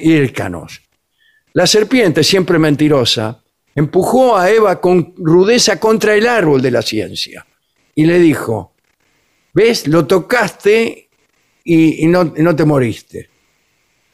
No te moriste ni te vas a morir después de comer de sus frutos. Todos los seres anteriores son gobernados por los posteriores, dijo la serpiente con sabiduría. Tú y Adán, que fuisteis creados los últimos, gobernáis el mundo. Comed y sed sabios, para que Dios no envíe nuevos seres que usurpen vuestro gobierno. La verdad es que después del empujón, cuando los hombros de Eva rozaron el árbol, lo primero que ella vio fue al ángel de la muerte que se acercaba y tuvo la certeza de que iba a morir. Y ocurrió también una reacción amorosa que no aparece del todo en el Génesis. Eva gritó que iba a morir y por lo tanto Dios daría a Adán una nueva mujer y decidió convencerlo para que comiera con ella, de modo que murieran juntos. Eva tomó un fruto y comió, y luego, llena de lágrimas, suplicó a Adán que la acompañara en su desventura. Dice el Midrash que después de que Eva comió, a Adán le sorprendió la desnudez de la mujer, porque su piel exterior, que era una fina lámina de luz pulida, había desaparecido. Pero aunque la belleza de su cuerpo interior, brillante como una perla blanca, lo encantó, luchó durante largo tiempo contra la tentación de comer y unirse a ella. Tan largo no sería ese tiempo, como veríamos, como veremos luego. Entre tanto, tenía la manzana o el fruto que fuere, se discute eso, en la mano. Por fin, Adán dijo que prefería morir a sobrevivirla y que de ningún modo podría consolarse con otra mujer. Dicho esto, probó el fruto. La piel de luz exterior de Adán también desapareció y siguió a aquella mujer que lo deslumbraba en su destino. Algunos dicen que Adán, al comer el fruto, obtuvo el don de la profecía. También dicen que cuando quiso tomar hojas para tapar su desnudez, los árboles lo rechazaron por haber desobedecido al Creador. No obstante, el árbol de la ciencia le permitió tomar algunas hojas, dando su aprobación al hecho de que prefiriera la sabiduría a la inmortalidad. Cuentan que Eva persuadió más tarde a todas las bestias y a todas las aves, a todos los animales, para que probaran ese fruto. A todas en realidad, con una excepción. El prudente Fénix, que desde aquel entonces es inmortal. Adán y Eva fueron expulsados del paraíso el primer viernes. El primer sábado, Adán descansó y pidió compasión a Dios. Al caer el sol, fue al alto Gijón, el más impetuoso de, los ríos. Eh, y allí hizo penitencia durante siete semanas de pie, en medio de la corriente, y con el agua hasta la pera, hasta que el cuerpo le quedó blando como una esponja, como al profesor Cousteau. Después, un ángel fue a consolar a Adán y le enseñó a usar las tenazas de forja y el martillo de herrero, y también a marcar los bueyes. Después de todo, tenía que empezar a laburar. El relato de Génesis es un comentario interesante en el que las labores agrícolas constituyen una maldición impuesta al hombre por causa de la curiosidad y la desobediencia de Eva. Expresa de forma mítica el antiquísimo punto de vista mediterráneo que consideraba el trabajo físico una tarea fatigosa e un poco indigna, que fue sostenida incluso antes de que el relato de la creación recibiera su forma definitiva. Por un agricultor griego, nada menos, estoy hablando del final Hesíodo, que fue el primer escritor que consideró la agricultura, en el libro este que se llama Los trabajos y los días, ¿no? Consideró que la agricultura era un mal impuesto a la humanidad por dioses despiadados. Los griegos nunca salieron de esta idea, ya que todo lo que se hacía con la mano era eh, mal considerado. Lo banáusico, así le llamaban ellos, que se oponía a lo agonal, que era lo que uno hacía por gusto. Así que en ese sentido no eran muy amigos de los trabajadores. Comentemos, para terminar, que hay una posible fuente de la caída del hombre. Se trata del mito acadio de Adapa, no de Adepa, ¿eh? No, de Adapa, señor. descubierto en una tablilla de Tel el Amarna, la capital del faraón Akenatón. Bueno, allí, fuera de contexto, digamos, porque no, no, no se profesaban las mismas creencias en Akkad que en Tel el Amarna. Pero allí encontraron copia del mito acadio de Adapa. Parece que Adapa, hijo de Ea, recuerdan a Ea, el dios murguero de Babilonia, eh, de la sabiduría era, ¿no? Que enseñó a Utnapishtim a hacer el arca. Utnapishtim era el Noé de la Mesopotamia. Y este hijo de Ea, Adapa, fue atacado mientras pescaba por un pájaro. Y él se defendió y le rompió el ala. Pero el ave resultó ser nada menos que el viento del sur. Mirá qué mala suerte tienen algunos, ¿no? Ea entonces llamó a Adapa para que explicara su violencia y le advirtió que por haber disgustado a Anu, que era el rey del cielo, que era además muy amigo del viento del sur, los dioses le iban a ofrecer la comida y la bebida de la muerte. Y le advirtió, cuando te ofrezcan comida, rechazala. Mm. Pero Anu, el rey del cielo, se, enteró de esa revelación indiscreta que Ea había hecho a su hijo. Vio cómo es, cuando uno es el príncipe de los dioses, todos le vienen a alcahuetear. Sí. Y alguien fue, guarda, dice que Ea le contó a su hijo Adapa que nosotros le vamos a ofrecer la bebida y la comida de la muerte. Y le dijo que la rechazara. Ah, sí, ahora para jorobarlo le vamos a ofrecer la bebida y la comida de la inmortalidad. Y él como un gil la va a rechazar. Y eso fue lo que sucedió. Adapa, cumpliendo la orden de su padre, rechazó ese manjar y fue lanzado a la tierra como un simple mortal. Esta historia proporciona el tema de la disputa entre Dios y la serpiente acerca de las potestades de los frutos del árbol de la ciencia. Bueno, ¿a quién dedicar esto? Bueno, no sé. A los que prefieren la sabiduría, como Odín, por ejemplo, que pagó Sí. con un ojo. Bueno, un ojo es poca cosa comparado con el precio que pagó Adán. Lo que no es tan seguro es que Adán haya sido sabio, ¿eh? no sé.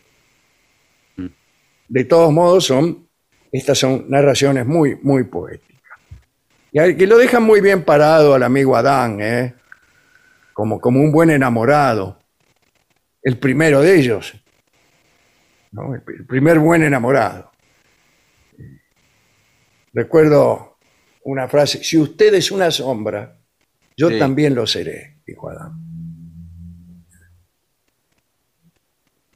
Prefirió acompañarla a Eva en la muerte. Recuerdo también el famoso epitafio de Adán sobre la tumba de Eva. El paraíso estaba donde ella estaba. Muy bueno. Una frase también muy amorosa y muy conmovedora. Cuando uno está enamorado y lee eso, no solo lo cree, sino que se conmueve.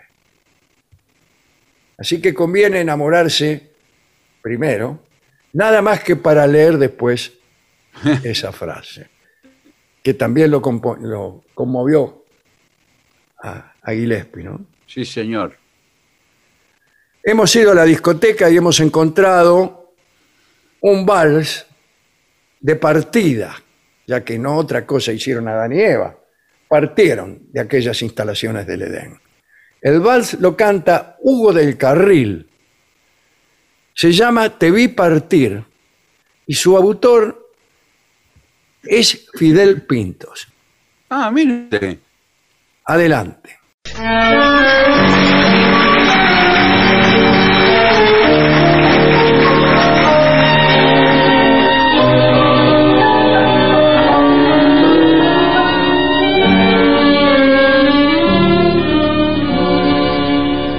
Fue un gran amor, fue emoción, un loco afán, que fue lo que yo sentí por vos, no sé. En soñación iluminó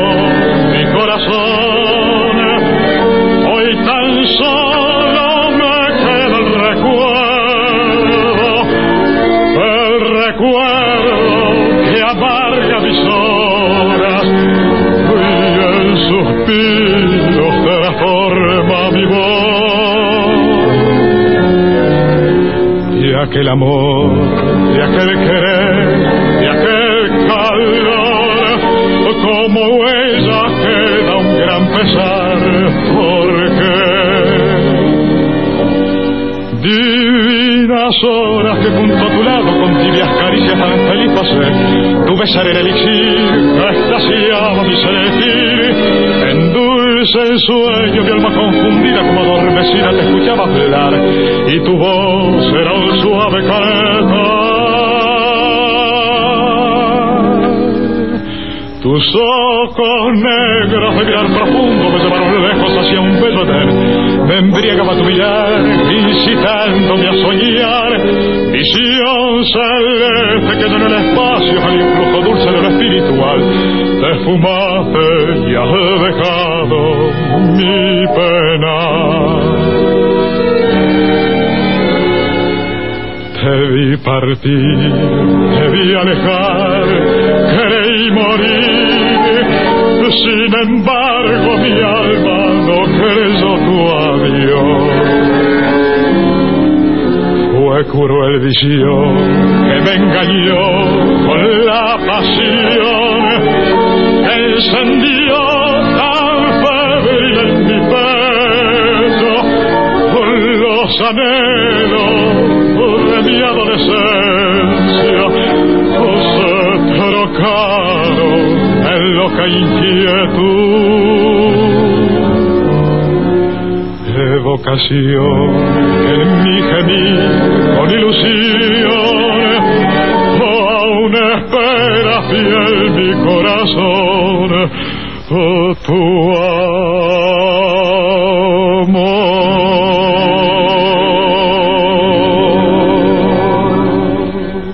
Hugo del Carril. En La venganza será terrible.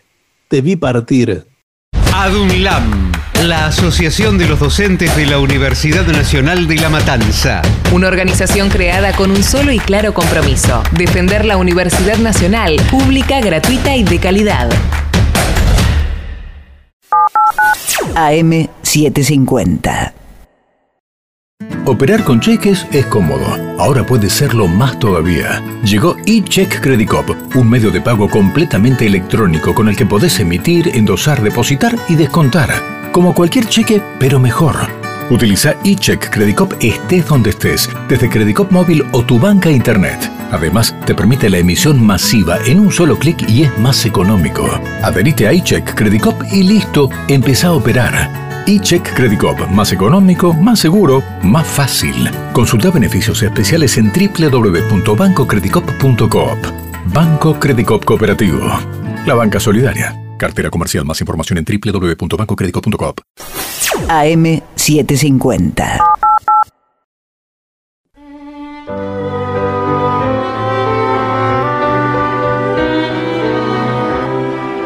Continuamos en La venganza será terrible. Señoras, señores, este es el mejor momento para dar comienzo al siguiente segmento. Consejos para montar a caballo. Aprenda a andar a caballo, señor. Muy bien. Sí. Bueno, cuidado, por, lo primero que hay que decir es que montar a caballo implica un cierto riesgo, un cierto peligro. ¿eh? Depende de lo que tú hagas, ese riesgo aumentará o disminuirá. Cuando contemos que el caballo es un ser vivo, todo el mundo se sorprenderá. No. ¿Cómo se va a sorprender? ¿Cómo? Ah, bueno, yo porque la, como la frase no termina ahí, no sabía cómo terminar. No, sino que era el caballo de Troya ese. Lo que quiero decir es que el caballo se puede asustar, cosa que no pasa con, un, con una moto, ponele. No, eso es verdad. La moto no se asusta, ni se encabrita. No, claro. Eh, o sea, la conducta puede ser imprevista. Puede desequilibrar la montura, tropezar, caer. Bueno, cuidado. ¿eh? Pero, ¿qué hay que hacer primero? Hay que subirse arriba del caballo. Bueno, Usted- con- con- Sí, y- sí, claro. Vaya al lado izquierdo del caballo, ponga el pie izquierdo en el estribo, en lo que se llama el estribo, y después tenés que levantar la pierna derecha y pasarla por sobre el caballo. Esa es la parte más difícil. Sí, no, señor. bueno, es que sobre todo eh, no ponga la pierna derecha, no va a quedar al revés, sino. ¿Cómo no ponga la pierna derecha? Claro, si ah, usted que no, pone la ponga, no ponga la pierna derecha en el estribo. en el estribo, porque No, no, no, la pierna izquierda. No, Claro, porque si no queda mirando para atrás. para Ahora, atrás queda al revés.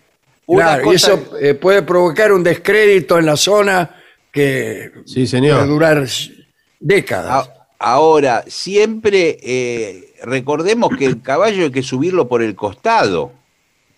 Siempre sí, se- dije yo. Bueno, Póngase en el costado izquierdo del caballo. claro. Sí, ¿Y qué va a subir porque por usted a lo mejor piensa que se monta por adelante, por encima de la cabeza. cabeza del caballo. Sí. Y eso el caballo, quién sabe si está dispuesto a admitirlo.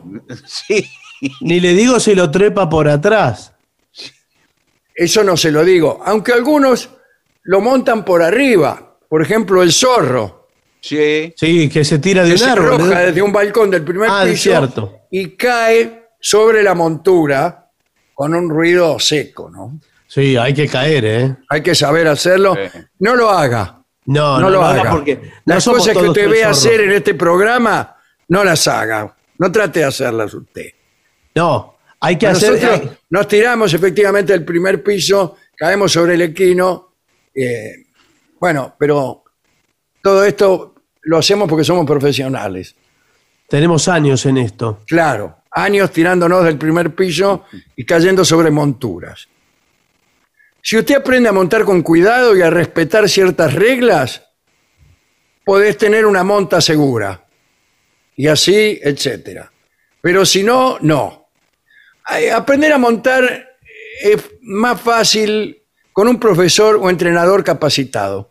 Y más difícil con un profesor o entrenador incapacitado. Bueno, sí, ya sabemos, bueno, señor, eso, por favor. Es. También es más fácil con un caballo tranquilo, que puede ser el tuyo o el del centro ecuestre a donde concurras a aprender. Sí, señor. El Hay caballo, que- cuanto más tranquilo, mejor. Algunos Sí, sí. empiezan con un caballo embalsamado, por ejemplo. Bueno, pero ya es muy tranquilo. Y ya es demasiado tranquilo, tanto es así que si, por más que usted talonee y le clave las espuelas al caballo embalsamado, No arranca. no arranca. Se le Este quedan clavadas. allí. Las espuelas le quedan clavadas en el, Sí, sí. en el muñeco. las espuelas que yo uso. Una vez que has adquirido práctica de montar, puedes leer o ver videos. Claro, aprende a andar a caballo y después se pone a leer o a ver videos. A ver Netflix. Claro. No, esto te servirá para adquirir conceptos más profundos sobre los caballos, la doma, la equitación, eh, la historia, Bueno, no sé si le- el capitalismo. Bueno, bueno. Bueno, eh, el profesor o entrenador, del cual ya nos habíamos olvidado, volverá para darte enseñanzas para que desarrolles habilidades de manejo seguro, forma de subirte al caballo y sentarte, que es la que te hemos dicho. Sí. Agarrar las riendas. ¿Cómo agarrar las riendas? Muy sencillo, con la mano. Bueno, sí, pero ¿qué, qué nivel de tensión tiene? Claro, si la deja Según. muy flojita, el caballo. Rienda sale- floja, el caballo hace lo que quiere. Claro. Rienda corta, el caballo va a estar más pendiente de nuestras instrucciones. Si quieres avanzar, al, distintos modos de marcha, al paso, al trote o al galope, y cómo hacer las transiciones entre estos modos. Sí, cómo señor. indicarle al caballo que uno quiere frenar, Claro, o que, cómo que- indicarle que uno quiere arrancar.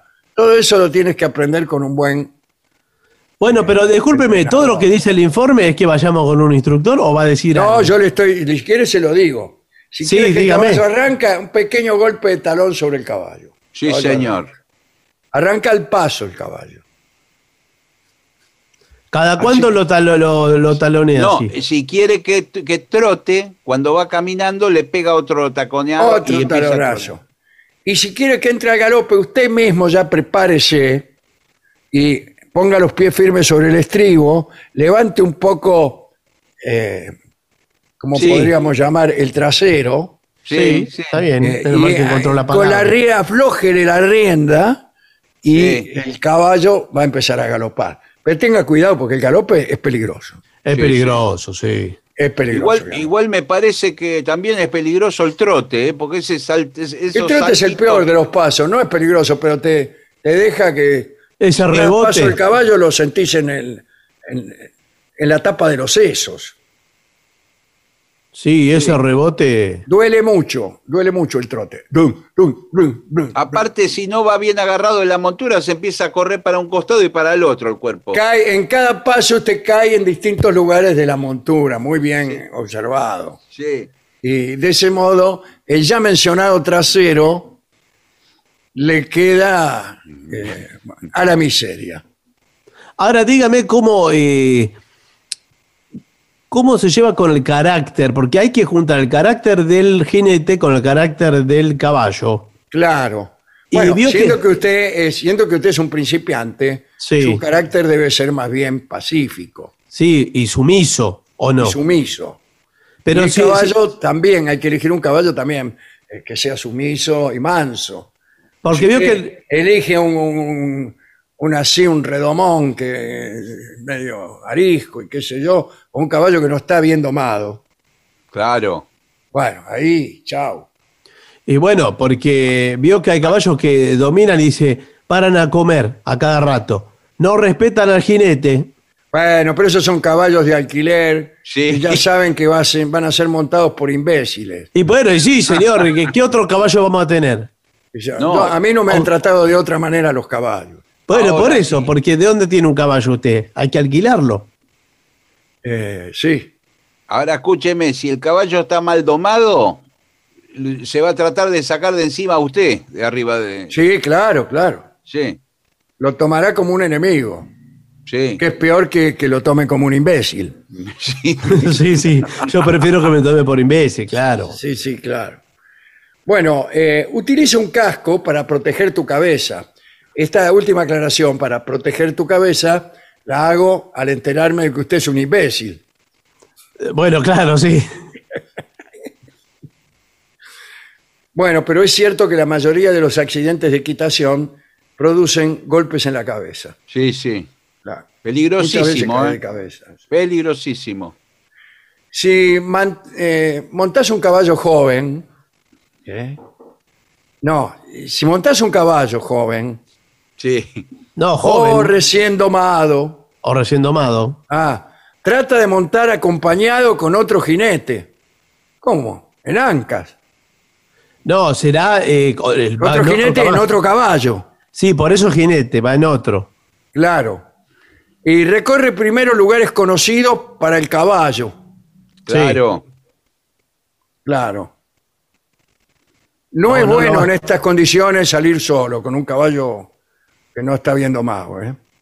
Cuando montes en grupo, Señor, por favor, estamos hablando de, equitación. somos personas grandes, ¿no? Sí. Trata de mantener una distancia mínima, sí. Sí, Sí, no van a ir todo pegado los caballos. Claro, al menos el largo del caballo, lo que se llama un cuerpo en las carreras. ¿eh? Es aconsejable el uso de chalecos de protección. Claro, si uno es policía, por ejemplo. Eh, en el torso. Verificar el estado de ajuste de la cincha. Sí. Claro, que no le quede un caballo flojo de cincha. Eh, y la colocación de la montura. Porque si la montura Sí. está ladeada, el Claro. caballo se, se pone de mal humor. Eh, Por eso a las personas que están enojadas se les dice que se levantó con la montura ladeada. Tiene la montura. excitó demasiado, momento, es preferible desmontar, sí señor, Sí. y tratar de tranquilizarlo desde abajo. ¿Desde abajo de qué? Sí, es que, es que hay que hay que ver si lo deja desmontarlo, ¿eh? Si Claro. también- Cuidado, hay que aprender a tirarse del caballo a veces, Sí. porque el caballo por ahí se niega a frenar, se Sí, desboca, y ahí usted tiene que desestribar y, y buscar a ver cómo se tira del caballo. O Para- empieza para a, un- corcovea- a corcovear. Empieza Claro, a corcovear. claro, usted tiene que tirarse, aprender a caer, como se llama. Use botas resistentes, no, no, eh, para las niñas que montan Sí. con botas siempre, nada de taco alto, No. No, claro.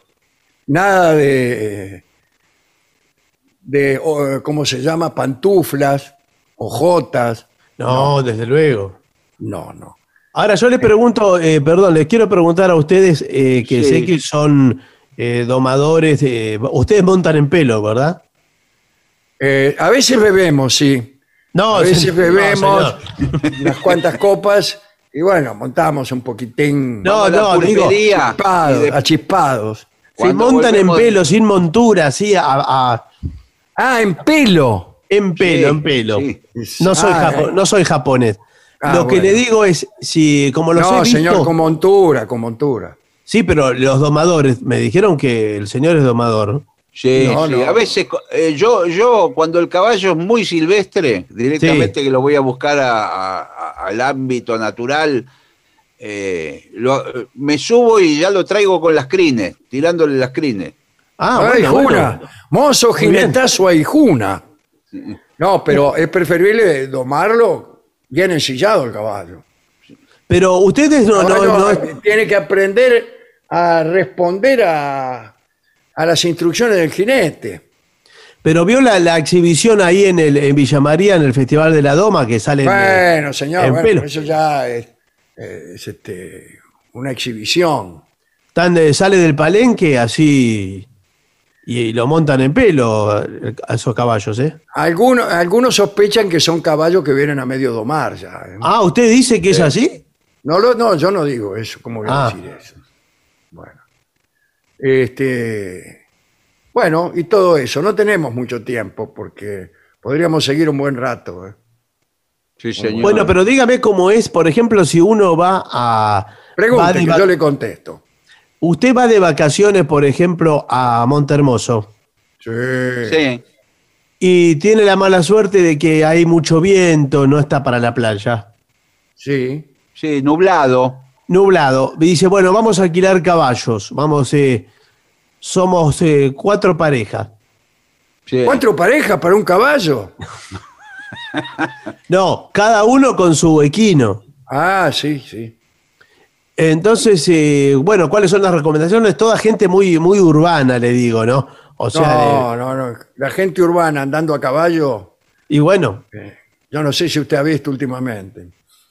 Eh, no, no, es Vi- Villa Gesell, por ejemplo. claro. Claro, claro. Ahí van todos juntos. Gente que empieza a castigar a los caballos, que los trata mal. Ah, Porque por ahí uno se quiere hacer el canchero que galopa por la playa Sí.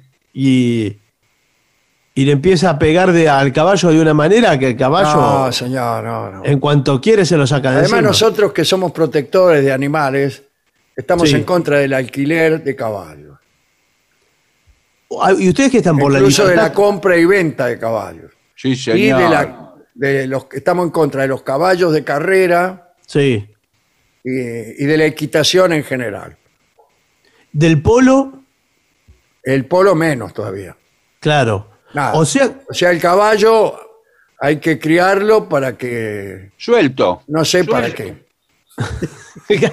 no, lo deja salvaje, no lo cría. Lo deja Claro, salvaje, como aquí, como, como aquellas, aquellos caballos y yeguas que se le escaparon a, a Pedro de Mendoza, a Guagaray, y que empezaron a andar, a reproducirse y a andar por la pampa. Eso es eh, la vida del caballo. Reproducirse y andar por la pampa. Jo. Suena bien el, eh, Suena bien, son como dos cosas muy descripción. lindas. Sí. Como una linda vida. Sí. Era linda la vida de los caballos salvajes hasta que otra vez, poco a poco fueron apropiándose de esos caballos, tanto los españoles como después los criollos, los, este, los pueblos originarios que vieron caballos esos y se los apropiaron. Y ahora ya no es tan lindo ser caballo como antes. No, qué cosa. No, claro que No, no. Y peor esos caballos que andan tirando de un carro en, en- en- en las ciudades del conurbano. Sí, señor. Bueno. Bueno, también la gente que maneja esos caballos tampoco la pasa muy bien, así que... eh. Bueno, me ha hecho llorar, ¿eh? Bueno, No, al final lo que pretendía hacer un informe para montar caballos termina lánguido y melancólico, señor, Claro. sí, manera. sí, bueno. Discúlpeme, pero voy a alquilar una motocicleta mejor. Sí, sí, un cuatriciclo. Sí, un cuatriciclo, está muy bien, sí, sí. Pero no lo castigue, ¿eh? No, no. Hay que saber llevarlo también, ¿eh? Hay que saber llevarlo, al cuatriciclo también. Y eh, cuidado, eh, que esté bien domado el cuatriciclo. Bueno, ¿qué le parece si hacemos una pausa? Porque me pareció ver la sombra de Moreira por ahí. Sí, el chambergo se vio. Sí, sí, sí, sí. Que ha llegado a caballo también. Sí, señor. Pausa.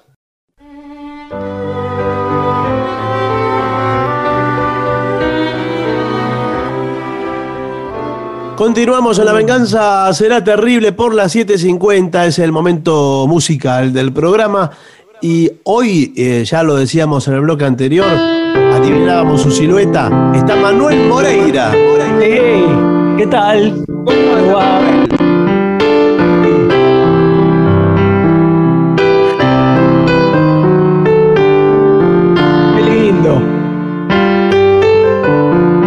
Qué Brasil. Idade maravillosa.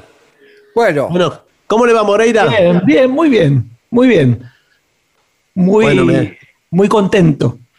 Muy contento, bueno, nos alegra. ¿usted ha ido a festejar al obelisco? Sí, sí. Fue el sábado a la noche. A dos cuadras del obelisco. Claro, sí, fui. Y, ¿Qué y la verdad que y ¿No cantamos. era usted el oso, el oso blanco ese de peluche? Bueno, me descubrió. Ah, vio, vio que nos parecía Sí, que era, sí, era de lo sí. nuestro. Parecía algo, algo suyo eso. El oso polar. No, y, y quedé tan motivado que hoy salí a correr. Ah, bueno. Muy bien, muy Sí. bien. Y usted ¿Qué cuando se motiva, ver? corre. No, no, te- no tiene nada que ver, pero hoy salí a correr. Ah, pero usted cada vez que gana Argentina una copa sale Sí. a correr. Sí, por eso estoy como estoy. Sí, Fuera de Por estado. sí. favor. claro. Bueno, Bueno, una eh, gran alegría, una gran alegría, ciertamente. Pero hablemos de música. Sí. Eh, ¿Qué novedades tiene? A ver. Sí. Hay un montón, un montón de pedidos de temas de serie. ¿Y cómo va a ser para cantarlos con esa voz? sí, sí. No, eh, puso- bueno, esto, eh, imagine, que estoy mucho mejor que el sábado después del partido. Sí, sí. Sí, estoy se volviendo. estoy- sí, sí, sí, me emocioné. Bueno, pero Ah. más Pero allá de. sí, más pueden, allá de los pedir, pueden pedir esas canciones eh, y otras, y otras canciones Bueno. también. No hable más por las dudas. No hable pero más, le digo, no. el, eh, de todas maneras, falta para el viernes para la música de series. ¿eh? Tenemos Sí, todavía. pero usted no sabe lo que, lo que es prepararlo, eh. Cuidado. Bueno, bueno, sí, pero Mm. eh, mientras tanto, bueno, por supuesto los pedidos los pueden hacer al eh, 6585-5580, ahí le escriben, pero ahora me parece que es momento de convocar al maestro, al sordo Gansé, para que cante como Moreira. Sí, por favor, Bien. por favor. Eh, a ver, tu casa ya no está, le piden. eh. Upa. Sí, a ver, Casa ya no vamos Eso a ver lo- cómo sale. ¿eh? ¿Está como para hacerlo hoy? ¿Sí lo va a hacer? Puede ser, vamos a ver. Aquella juventud de la emoción primera, aquella enredadera de rosa y parral. ya son como el perfume de un libro muy viejo, tan solo son recuerdos, tu casa ya no está. casa ya no está y me parece ver aquel rondín de pibe jugando en un aljibe de luna y brocal y allá en el viejo patio de olor a jazmines frenar en la rayuela las ansias de andar. Ya no vendrá con tus ojos de trigo, ya no tendrás el vestido percal y el ayer, el ayer ha partido, tus ojos se han dormido, tu casa ya no está, ya no hablarán tu muñeca de trapo, el agua mansa del último adiós.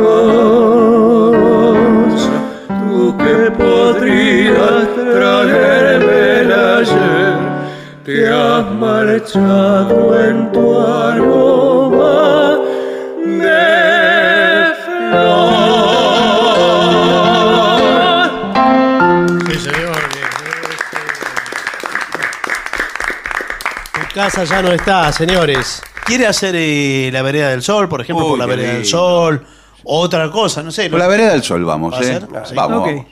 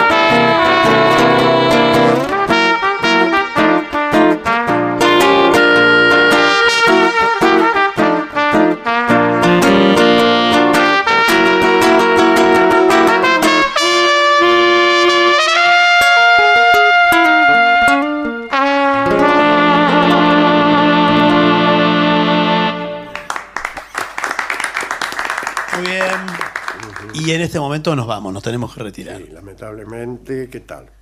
Así que nos vamos de una manera, creo que eh, festiva y que dé esperanza a nuestro público Ah, sí. por el porvenir, el- por lo que venga, por el futuro. Muy bien. Qué bien. Tengo ganas de, de decirlo así. Muy bien.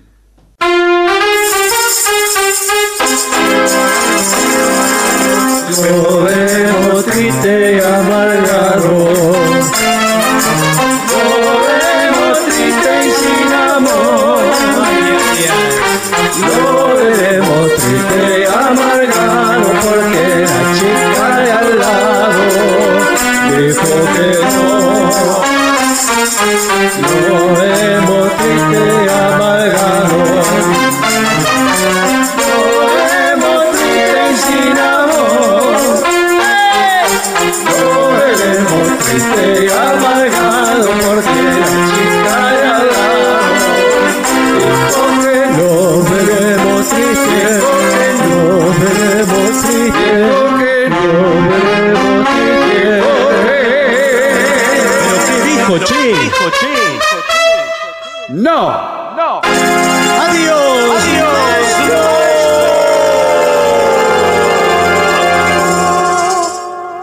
para finalizar, dos palabras bastan. Gracias.